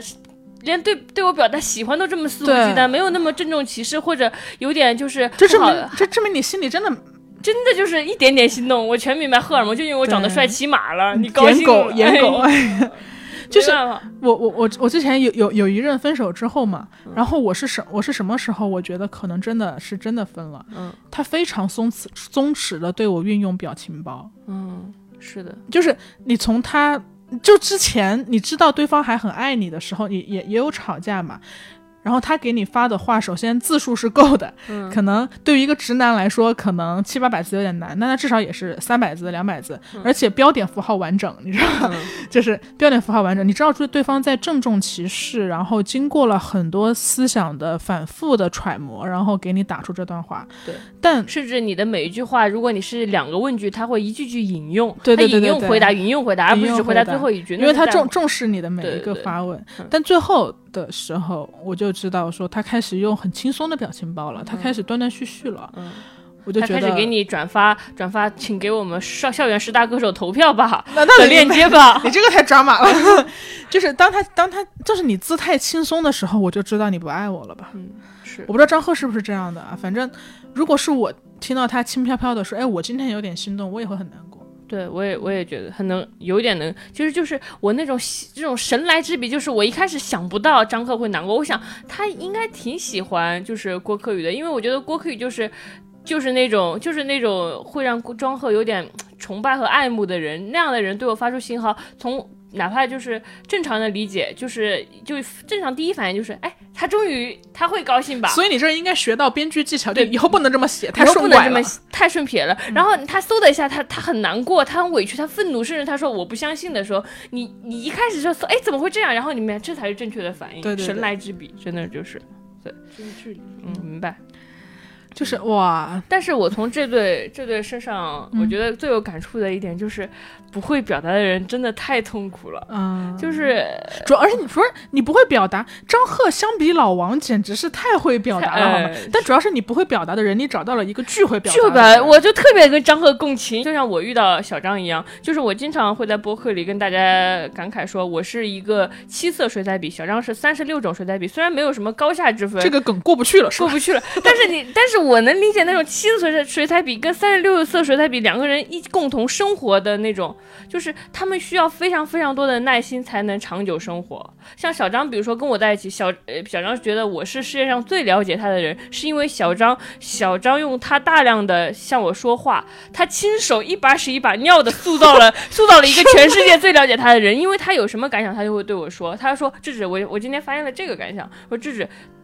智智，我今天发现那个感想，智智，我今天经历了什么事？他对我说了所有的感想，于是我被培养出了一个非常理解他的人。但是，但是郭柯宇没有对张赫这么做。但那对，就是郭柯宇他他他觉得，哎，这人理解不了我，我我哎我也没有什么，就他老我说，但是你和张赫对待我们的反应，嗯呃，我先说一下啊，嗯。我不敢自比郭柯宇啊，郭柯宇老师特别有才华，我只是一个 nobody。嗯。对，先先说一下，搞得特特别那个，就我觉得你和张赫对于这样型人的反应也是不一样的呀。嗯。就我虽然我，但我我从来没有觉得你七色，我觉得你至少二十八色。OK，那你七十二色，我没觉得我七色，主要是跟你一比，你知道吗？就是，就我觉得，我觉得首先，首先我跟你讲，你是懂的，嗯。或者是说，我觉得你是愿意懂的，然后你也愿意给我反馈，嗯。我就觉得你你的愿意和你的是因为你基于你喜欢我，所以你愿意真的去听我看到我，嗯。我就会再跟你讲。但是比如说像那个著名张赫和郭柯宇的沟通嘛，张赫就、我就想问他吃没吃饭，他非跟我说老板娘怎么怎么样，耳环好看。你就不能告诉我们，所以张赫就非常的呃，我给大家解释一下，可能有人没看过，就是张赫问呃郭柯宇说你到你你今天有没有吃饭？然后郭柯宇说郭柯宇说：“哎呀，就是张赫问他你今天吃了吃饭了吗？他说今天去一家餐厅吃饭了，那家餐厅的饭味道一般，但是那家的老板娘很好看，耳朵上戴了一个很好看的耳环，嗯，这是一个文艺形象的表达。以后一定要带你去吃以后我以后一定要带你去吃。就类似于说你爱不爱我？他说今今晚月色真美对这样的。张赫张赫就急坏了，说我就问你吃没吃，你说这啰里吧嗦的，我这都急坏了，我这都。对，所以张赫和你面对我们的表达还是不一样的。嗯对的，对的，我嗯我，但是我也我也能理解张赫那种表达能力。就是不好，因为每个人都有感受，但是能不能把你的感受准确的表达出来，嗯这是一种能力。就是我觉得那种就是，而而且不是不是这句话，就是不是这句话单纯的就是说你我我这个人语文不好，语文不好可能是你的人生都会有问题。为什么呢？就是你不会表达，于是你的感受你甚至都你不能把这个感受说出来，用完整的逻辑来解释你的人生的话，你你就会出了问题。但是你不知道为什么，因为你梳还你没有用语言把它梳理出来。就是张赫总是总张赫最大的问，他总是在问，我不明白，我挺好的，这十年究竟出了什么问题？他老是在问这个问题，因为他无法梳理出问题，他他有很多的感受，他有很多的难过，但是他他他无的他都无法表达把它表达出来。但他问这个问题是想说你到底有没有爱过我吧？嗯，是的，我觉得也也也是吧。但但那我我就会想说，呃，看过你跟某一任前任的相处吧，我会觉得他其实我觉得他跟张赫还是有点像的，两个人都是东东呃很男子汉的那种人、嗯人，他就是。很男子汉，于是我说我有我有什么委屈，我有委屈，但是我觉得我是男子汉，我不说。对，他他可能他就是我我我我的妻子，我的我的伴侣伤害了我，或者让我难过了，我想我男子汉，我挺一挺，我不说。这个我其实挺挺为男孩伤心的，就是就是大家。就男男孩子也可以哭，女孩子也可以疯，对，就大家不要老是打碎了牙往往往心里咽了。对，而且我当时其实有一个做的不够好的地方，就是也不是，就是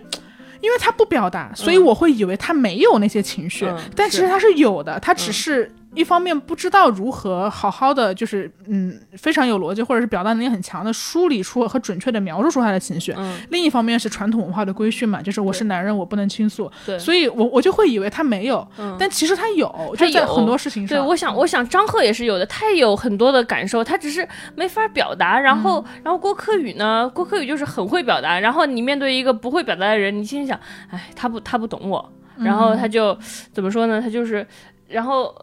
他们两个就就越来越不说话，我就会感觉说张赫明明爱着这个人，可是张郭柯宇就像一颗明珠一样，可是不是每个人都能守护的守护得了这个明珠的，哪怕你得到了这个明珠，但是你却要很多很多的理解力和表达力去杠杆它，跟哪怕是跟这个明珠对话呢，你要了解这个明珠的闪亮呢，但但是就没办法做到。我就觉得你不是不知道这个人好，张赫不是不知道郭柯宇好，就像你的某一任前任不是不知道你好，他也不是不知道哦，我我要。我想跟这个人在一起，我想爱这个人，可是我力不从心的爱你，因为我怎么办呢？在你对我抛出的每一个每一每一句每一句老板娘的耳环真美的时候，我也想回你点什么，可我回不出来，我会觉得很难过的，就是就是我没办法表达出来，就是我也有感受，在在你爱我的时候，我也爱你。在你不爱我的时候，我也难过，可是我无法接住一句“老板娘的耳环很美”，嗯，就我还是挺难过的。我觉得对对对，他可能也不光是一个呃表达能力的问题，他可能也有一个时机的问题，或者是也许郭柯宇或者是我啊，或者是其其他比较敏感的女生吧，我觉得她可以做得更好的一点，就首先是这个是也也是一个经验，就跟你打怪一样，你嗯第一次知道了哦，原来有的人是不表达或者他表达不出来，他千言万语道不出来，嗯你下一次你就可以，你你你就你有经验了嘛，你就嗯可可能能更加的共情和。理解对方，你可以诱导提问嘛，诱导提问，你逼他，或者说你再耐心一点告诉他，或者是或者是人和人之间的沟通和交流，不只有语言这一种，嗯。可能有拥抱，嗯。可能因为我想到你刚刚提到他嘛，其实他虽然不太会讲，嗯。但他会突然拉我跳舞，嗯。他会突然放歌，然后在家里跳舞，但那个方式又是我陌生的，因为我我擅长语言，你知道吗？嗯。所以我又会对这种突如其来的肢体接触和这样的形式有一点点不习惯。但其实你现在想想，也都是爱。嗯他有他爱我的方式，我有我表达爱的方式，但我们都足太年轻，没有学会。我我们不知道那个是对方在表达爱，我们也没有学会其他的方式，所以我们错过。对，是，对，还有就是。还有是，还有，我觉得有一个生命生命体验的问题，就是因为郭柯宇，我也看了人物的采访，郭柯宇就是肯定是少年成名得了影后，这是名利上的体验。然后好像他前几年不是零六年，不是一六年，他生了一场大病，是濒临濒临死亡那种病，嗯。他好像就是好像暴肥三十斤，然后他说话就是只能只能四个字四个字往外说，超过四个字他就没办法说，是那种而且。他曾经是个歌手，对他的生命体验就很丰富，就是而郭而张赫，我觉得就是相对可能平静一些。嗯，我我我记得你跟我讲过一个故事，是使女的故事里边，嗯就是那个女人跟她的丈夫很相爱，然后那个女生不是被被被绑去做使女，然后被强制、强制就强制是生育，交配、生育、逃亡，然后她再次遇到了自己的前夫。就是他们俩的生生命体验已经不一样了，所以前夫无法理解他的痛苦，嗯，是吗？嗯对对对对对，使女大故事是这样的，大概就是这样，就是就是张赫，首先他吃亏在他吃亏在他就是嗯嗯不太不会表达，他可能有万千感受，但他不不会表达。第二个就是吃亏在他呃张郭柯宇的生命体验又过于丰富了，他就是有经历过名利，有经历过生死，他就跟张赫这平淡的人生差 差距越来越大，然后就我就你说这命运也真的是有意思，命运哎真的是有意思。但是真的，真的，真的，真的，我觉得，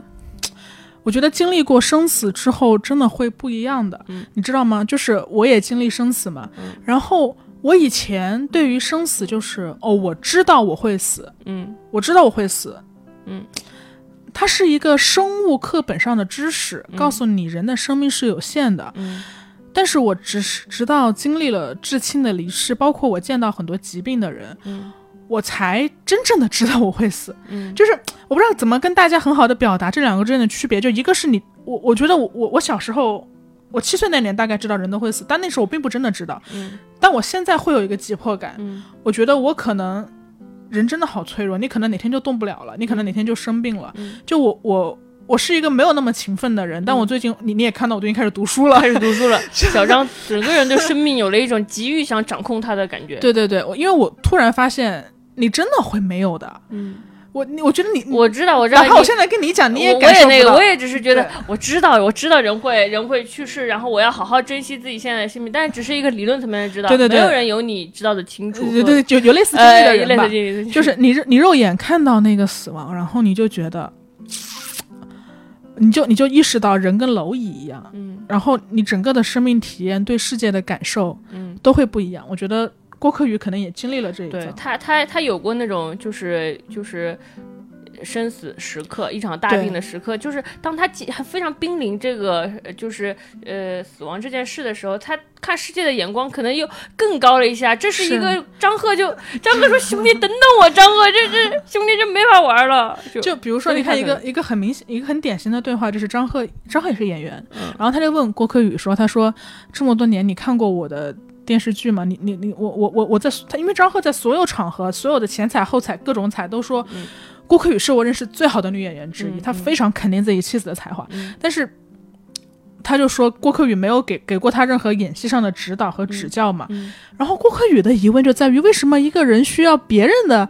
需要在别人那儿找到自己的存在感和肯定的？就两个人交流的是不一样的。就是郭柯宇已经到了那个那种境界人的，存在感应该从何处获得，嗯，然后张赫就是说，你给我，你给给我指导一下，上上课吧。对，对对是这种感在觉。在这儿，但这但这个但这个我也是，这个也是我从他们两个跟关系中感受到的很大的，就是，唉，就是这个就是他张赫真的需要肯定，但是郭柯宇可能真的没有那么认可他。你觉得有？我会觉得就啊，这个这个就是过过来人，就是我想我又想起你的某一任前任，他就他就是呃就是那个那个他说。嗯嗯呃，面试官问他，面试官问他说，呃，说你你觉得你这辈子做最厉害的事是什么？嗯然后他前任就对面试官说，呃，我觉得是追到了我的我现在的女朋友，就是说追到了小张，然后就是跟小张在一起是他觉得这辈子最厉害的事。他是一个很挺崇挺挺挺仰慕小张的人，可以这么说吗？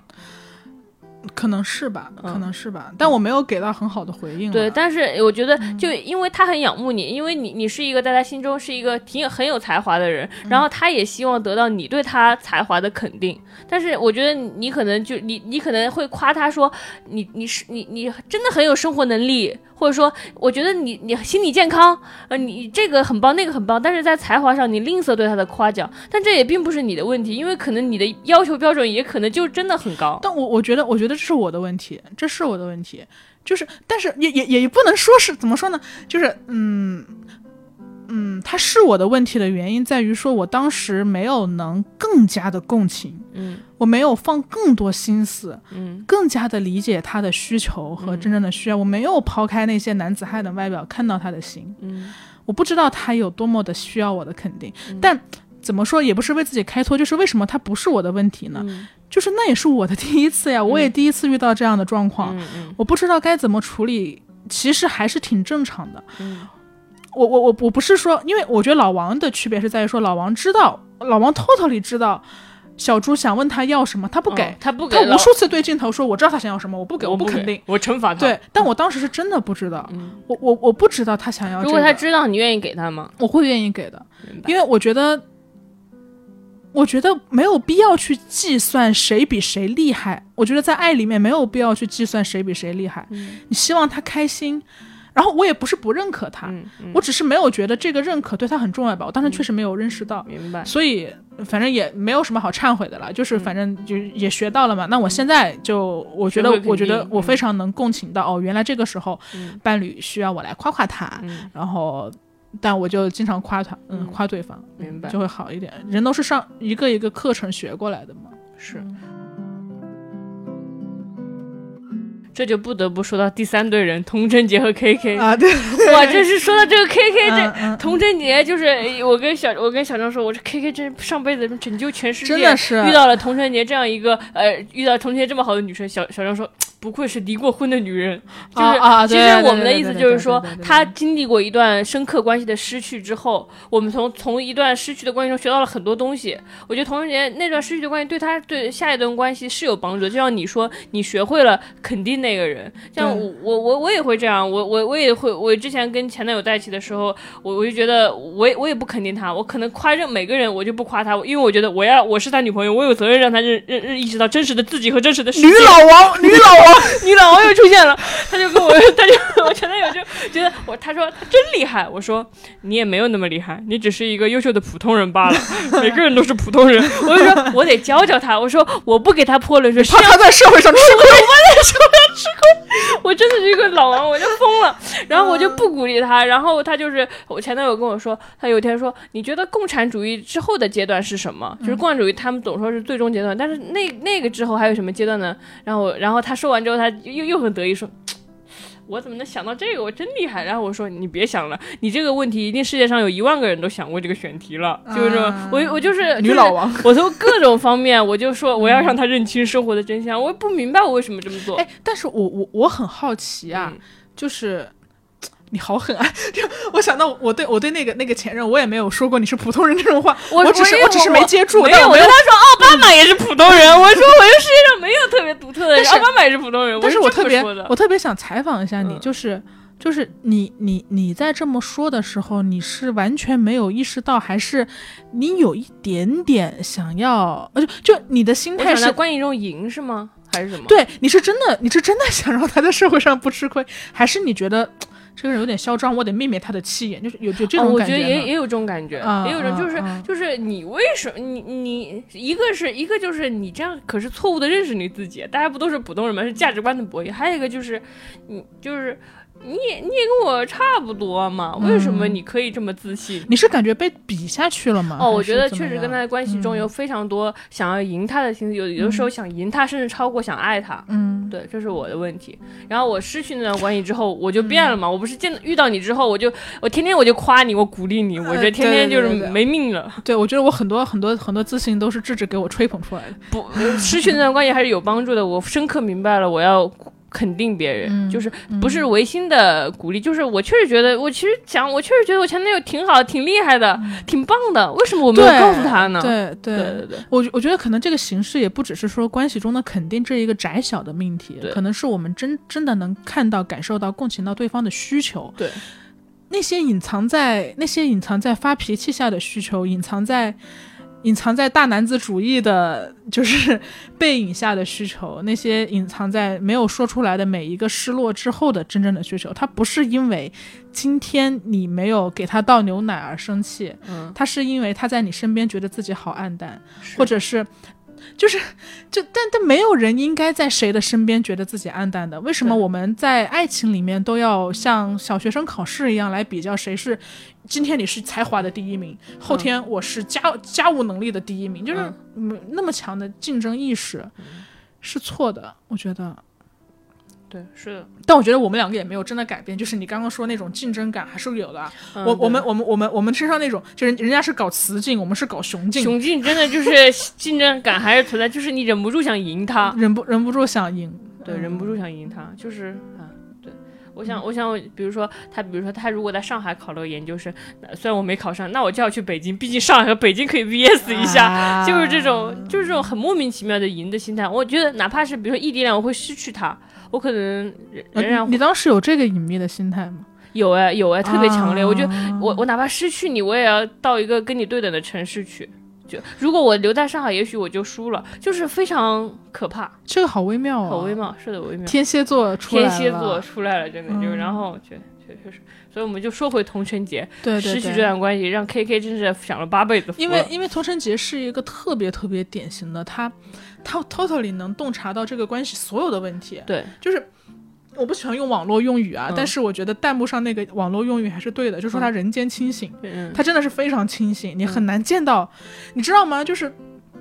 他没有弹幕可以攻击任何人，但弹幕无法攻击童晨杰无法攻。击一个童晨杰。对对对，对。在弹幕刚刚刚开始，因为童晨杰很聪明，然后他、他也非常会照顾 KK 嘛，嗯。然后这个时候弹幕终于找到了一个可以攻击他的点，说这个女的太强势了，以为自己聪明就了不起嘛，嗯。就是开始攻击他的时候说童晨杰应该给 KK 更多的鼓励啊，嗯。然后这个时候 KK 就去童晨杰就鼓励 KK 了，可以鼓励 K K，就是弹幕无话可说。无话可说。童晨杰全，我觉得童晨杰对 K K 的感情就是那种清醒的沉沦。我、我看得清一切，我知道这个男人的所有的软肋和弱点，对。我还是选择爱他。对这是爱。我觉得有的时候郭柯宇对张赫那是那的那他的那种是体面，是因我跟一个失呃失去呃就是再见了的爱人的体面。但童仁杰对 K K 是温柔，温柔和体面是不一样的。但你同样也会有就是但是怎么，反正童仁杰，你说带球跑。高分学生带球跑，K K 就是那个球，什么？真的就是那个球，我觉得也是时机的问题吧。嗯嗯就是因为因为童晨杰前面有过这一段，所以这怎么说？我觉得童晨杰像上帝视角，嗯，他他知道所有，他知道这个关系中所有的隐藏的点。我觉得他是悟性高，因为你可能这段关系的缺点你解决了，遇到下一段关系你又是小学生了，因为你不知道你会遇到什么人，感情模式对啊是的，是的，我觉得他可能、可能天生是有这方面的这种悟性在，而且我觉得最讨我我我最最让我就是那个的是，为什么总是从关系中学习的总是女人，就是啊女性她总是就是说她如此知道如何经营一段关系，如何培养一段关系，如何鼓励一个爱人，如何爱一个人，她全都知道。为什么我们女生总是要成为就是关系大师，但是男生却可以只要坐享这些福利就好了？我觉得同性恋一定经过无数次的自省，就像发给我们的私信的那些人一样，他说是不是我有什么问题？对，我是不是应该更怎么怎么样一点？对，我觉得就是因为大家总是在反省啊，女生的自省能力是肯定是很强的嘛。对，你你对 K K 是什么感觉啊？不是，我也觉得这个这个 K K 对生育一个小孩就好像毫无诚意一样，他为什么可以这么做？他毫无诚意，同时又有着巨大的执念。嗯，他他想生小孩的原因是，他想跟这个世界有连接。嗯这个我其实跟事业有连接，我好像也能理解，我也能理解这个需求，但是他但我不能理解他实现需求的方式。是跟世界有连接，你创作一个作品。但那我觉得刚刚就是其实有有有一个点是大家呃聊的比较少的，但是是我个人注意到了一个点，不知道是不是因为我平时特别爱说地域梗，我真的很爱说地域梗，对吧嗯，就是就是因为 K K 有提过一次，他因为他是东北人，嗯。然后他觉得童晨杰是上海圈子，嗯嗯。嗯，然后他去上海，他觉得他跟上海的那个圈他是融不进去的，嗯。然后他也没有办法真正的变成一个上海人，嗯。嗯，所以他希望生一个小孩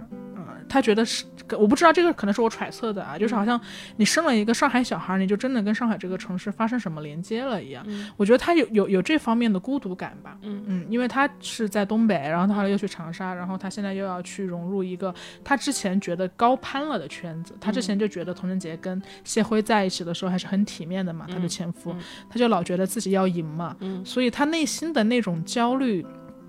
感是很强的，嗯。但他无法通过别的方式来解决这个焦虑感，比如说，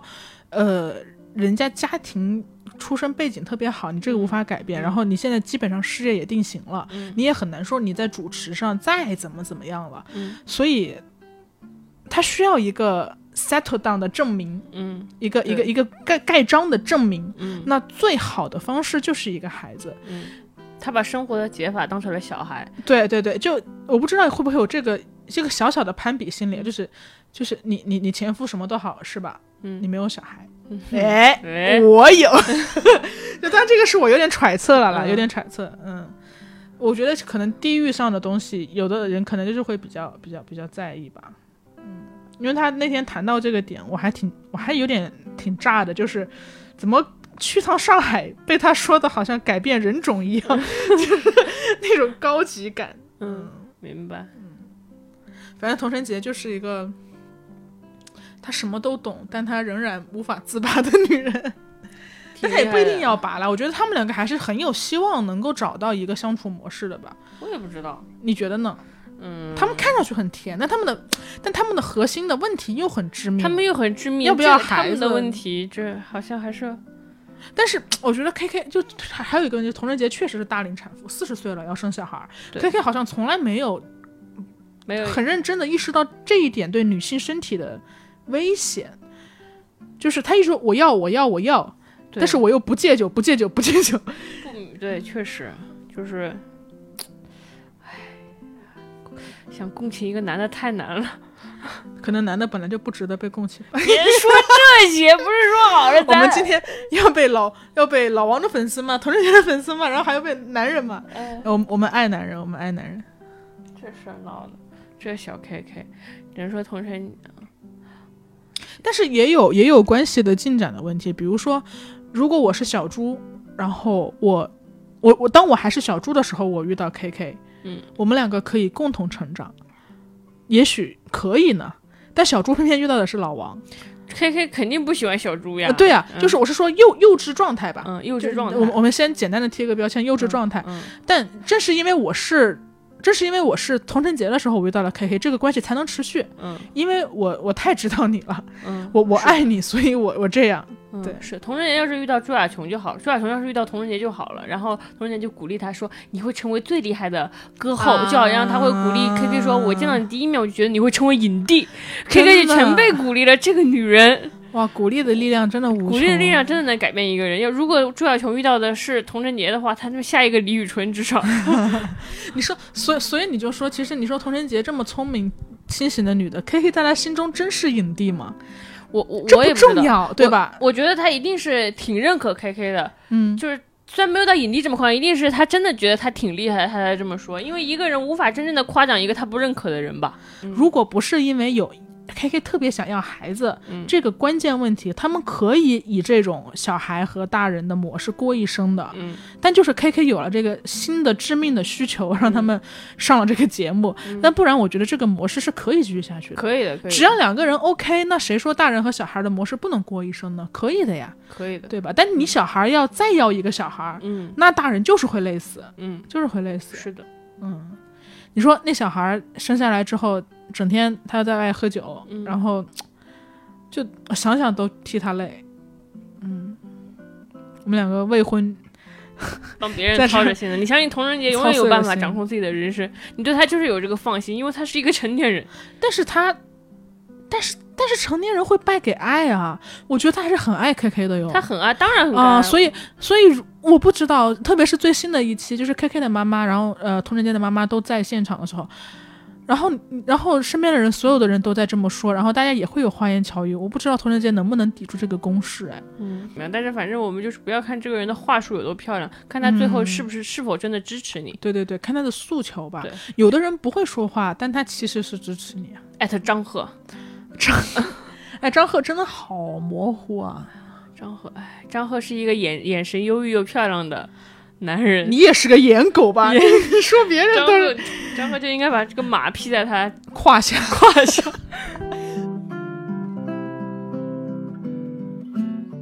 你你你知道吗？就是你刚刚说张赫的表现嘛，什么深邃的眼睛什么的，就是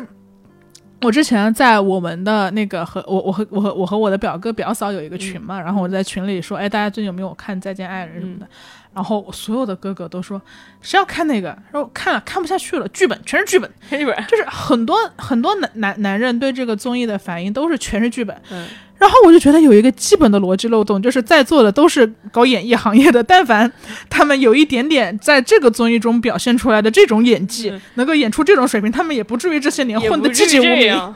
真的呀一边不要一边说中国没有好演员，一边就觉得人家综艺这么都是剧本都是也都是剧本。是啊，张赫这种眼神，真的演不出来他那个心碎脆弱的眼神啊，张赫，嗯，就是演狗，演真太帅了。嗯，就而且他四十多了嘛，嗯，所以说身材管理也很好。嗯，哎哎，对，呃，不不我怎么又说这个？我是想说，我是想说，就是我我我我表哥他们就都就就是否认嘛，就说全全全是全是剧本什么的嘛。嗯。然后这个时候，就其实我有嫂子也在群里嘛，嗯。然后他们就来找我私聊，嗯。就说其实他看他跟他跟我哥一起看了，就是觉得不是剧本，就觉得还是有很多婚姻关系中的问题，就是感悟的。嗯。然后我不知道这个这个事情跟主线没有关系啊，我只是突然想到，我觉得说，你看就是就是首先。男女一起看一个东西，然后嗯男的觉得全是剧本，然后啪打游戏去了，嗯然后女的又留女的一个人在那儿学习婚姻关系，，又自是我我反省。又是我们女生在这学习婚姻关系哦我学会了哦，不要鼓励，呃不呃不要总是否定别人，要观察别人的感受，对。要尊重别人表达，要理解，要沟通，要鼓励别人，全学会了。男生说都是剧本，打都是剧本游戏去了，打游戏去了。打游戏去了。而且还有一个很微妙的，就是他们没有在群里嗯去、去去去反驳自己的老公，嗯他们是私聊我的，嗯，就是要给男人留面子，又给男人留只是今天又学到了一个，又学到了，不能不给男人面子啊。就是哦，女生真的好共情啊！是的是的在此，所以我在在此就是我们还是非常欣赏那些所有喜欢看《再见爱人》，并且并且从中学到什么的男人的，啊，对对对对对对对对，非常好，非常好。非常好。刚刚说女生很共情，没有说。没有说所有的女生都共情的意思，也没有说男人所有男人都不共情的意思。对，挺挺多男人挺共情。我看王老师比我更共情朱亚秋一百倍。王老师，王老师，王老师，行吧。嗯为了怕别人骂我们，也是苦心积虑。哎，嗯、我们差不哦，我们还最后聊一聊演播室的嘉宾吧。啊，对我觉得演演这个演播室你确实喜欢孙怡了，你说 我又是颜狗你，又是颜狗，你孙怡每次说话，他就跟打了鸡血似的。他说孙孙怡说话，孙怡说哎说的好有道理，好有道理。孙怡哪怕说说了一个说了个鬼话，他也觉得好有道理。不是因为我很喜欢董子健，嗯你知道吗？就是嗯我以前是不知道你喜欢董子健我？喜欢的，但、嗯但我不是那种狂热粉丝，所以我只是觉得啊，帅帅的。因为董子健很戳我的点，就他所有的长相，然后，然后他的演演技是很戳我的，他他长得是很戳我的那种点。嗯然后，所以我一开始本来是有点嫉妒孙怡的，因为他们嗯结婚特别早，二十岁就结婚，什么生嘛火速生孩子。然后就是看了这个节目之后，我觉得孙怡好漂亮。哎呦漂亮，然后我你知道让我攥紧拳头的，还有这弹幕经常骂孙怡，你知道吗？他们为什么骂孙怡他？们不光骂嘉宾，他们还骂演播室的这些老师们，嗯就说孙怡今天穿拖鞋来上班，怎么回事儿？然后孙怡怎么又驼背了？孙怡怎么又捋头发？你不知道为什么人们总是会被冒犯？为什么要挑剔一个大美女？美女做一切事情，你们就看着赞美就行了，好吗？美女穿拖鞋，你们就可以好好看看他的脚，你们明白吗 这有？点色情，就是，哎，太棒了，太棒了。然后我觉得这个演播室比较好的就是，它是我第一个看到的真正的是把弹幕拟人化的一个、一个一个演播室。那是因为这个节目好，于是大家啊也也不用演戏了，大家就也不用说 Q 流很，他大家就是发自肺腑的说，哎呀，这个这个这，哎，所以你会看到这个很有意思，就嗯是。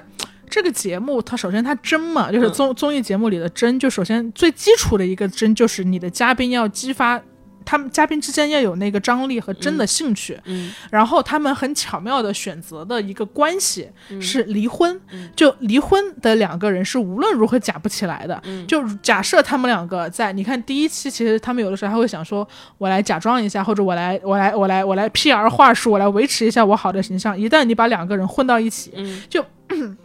或者是你不用混到一起，你就你就跟这个说，哟，你那个谁可不是这么说的呀？嗯。他说你们当时那个是这样的，然后刚刚还就是嗯。在维持自己形象，说婚姻中也没有什么大问题，突然就拍案而起，我操，他根本不是这样的，就是你你因为你那个你那个愤怒是天生的，或者说你那个对对方的在乎和爱也是天生的，所以你们两恨也个是天生，恨也是天，是。恨和爱都是天生的。对。所以你们的关系这样一放在一起，你不用设置过多情节，天然就很真。对，因为他们的真导致整个节目的真，然嗯后导致演播室的嘉宾的反应也真。你像很多恋综里面，为什么吐槽演播室的嘉宾，他们的反应很虚伪嘛？只会、他们就像那个人肉音效器一样，你知道吗？啊。哦，有，就是对方 这种声音，嗯然后就充当了演嘉宾的功能。嗯然后这个嘉宾是真的有分析的，因为、嗯但这个就是大家比较走心嘛，所以嘉宾也给到你走心的分析。嗯就所以整体都还比较好了。嗯，就诶，演播室嘉宾里面，你有什么印象深刻的吗？我最深刻的就是这个千哲，千哲，我跟你说，啊 我就每次千哲是那个念广告的小男生，就是就是小小就是千哲，就是千哲不就是万千的我们自己，万千哲就是那个不不会表达的张赫嘛，就是也也是我，我就是我觉得最带入的就是千哲，就是就沈沈沈老师又说又又说了这个观点很好，哦哦，黄执中老师这个观点记下来记下来，哦哦哦，原孙怡哦，原来女人是这么想的，胡彦胡彦斌大哥说的对呀，然后我就是那个牵者，我说，哦，是这样，然后轮到镜头终于给到我了，然后我的经纪公司让我多露脸，我就赶紧要说，我说，我说，我说，我说，呃呃呃，我呃呃，对对对果然对对对对对，我就开始说一些鬼话，就是 就是我觉得就是很带入这种牵扯这种。你带入了我我又看我又看我又看恋综，我有很多千言万语，我我说不出来，然后我就说快你们快说点话，当成要当成我的观点，嗯这种感觉呃。但凡但凡哪个嘉宾说了一句话，他都要感感叹干货满满。哦，然后甚至也不都学到也不切了些什么也不切他的镜头，我觉得经纪公司广告的时候还是会切一下。嗯，那那个偶尔切一下。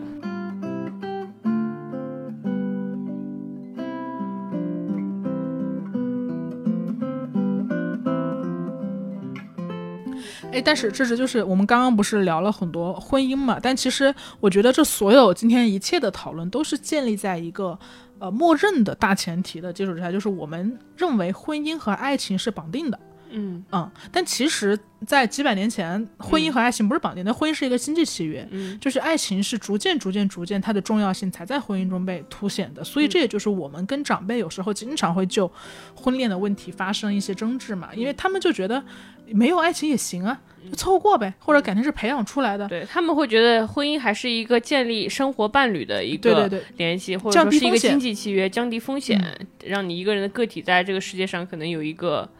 更坚固的东西。合法繁衍。对对对他他们对婚姻的认知是这样的，嗯但我们其实所有的讨论都是在聊爱情嘛，我们把爱情和婚姻混在一起嘛。嗯，对，所以你觉得婚姻中要有爱情吗？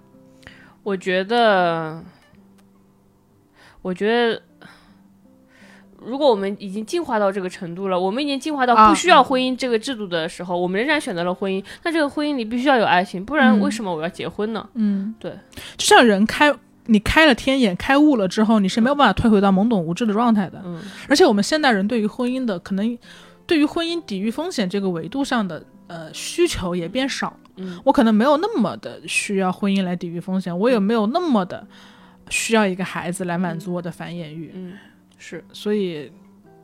我也觉得婚姻中还是要有爱情。你觉得有爱情就要结婚吗？不一定啊。有爱情嗯跟结婚那肯定是两两码事了。你觉得你啥时候会结婚？我觉得我这这这事儿可不能问我呀，你是不排斥婚姻的是吗？我也不知道哎。嗯这个问这个问题确实没有想清楚，但是没有那么憧憬，啊、但、啊但也不你不会觉得婚姻是你的安全屋？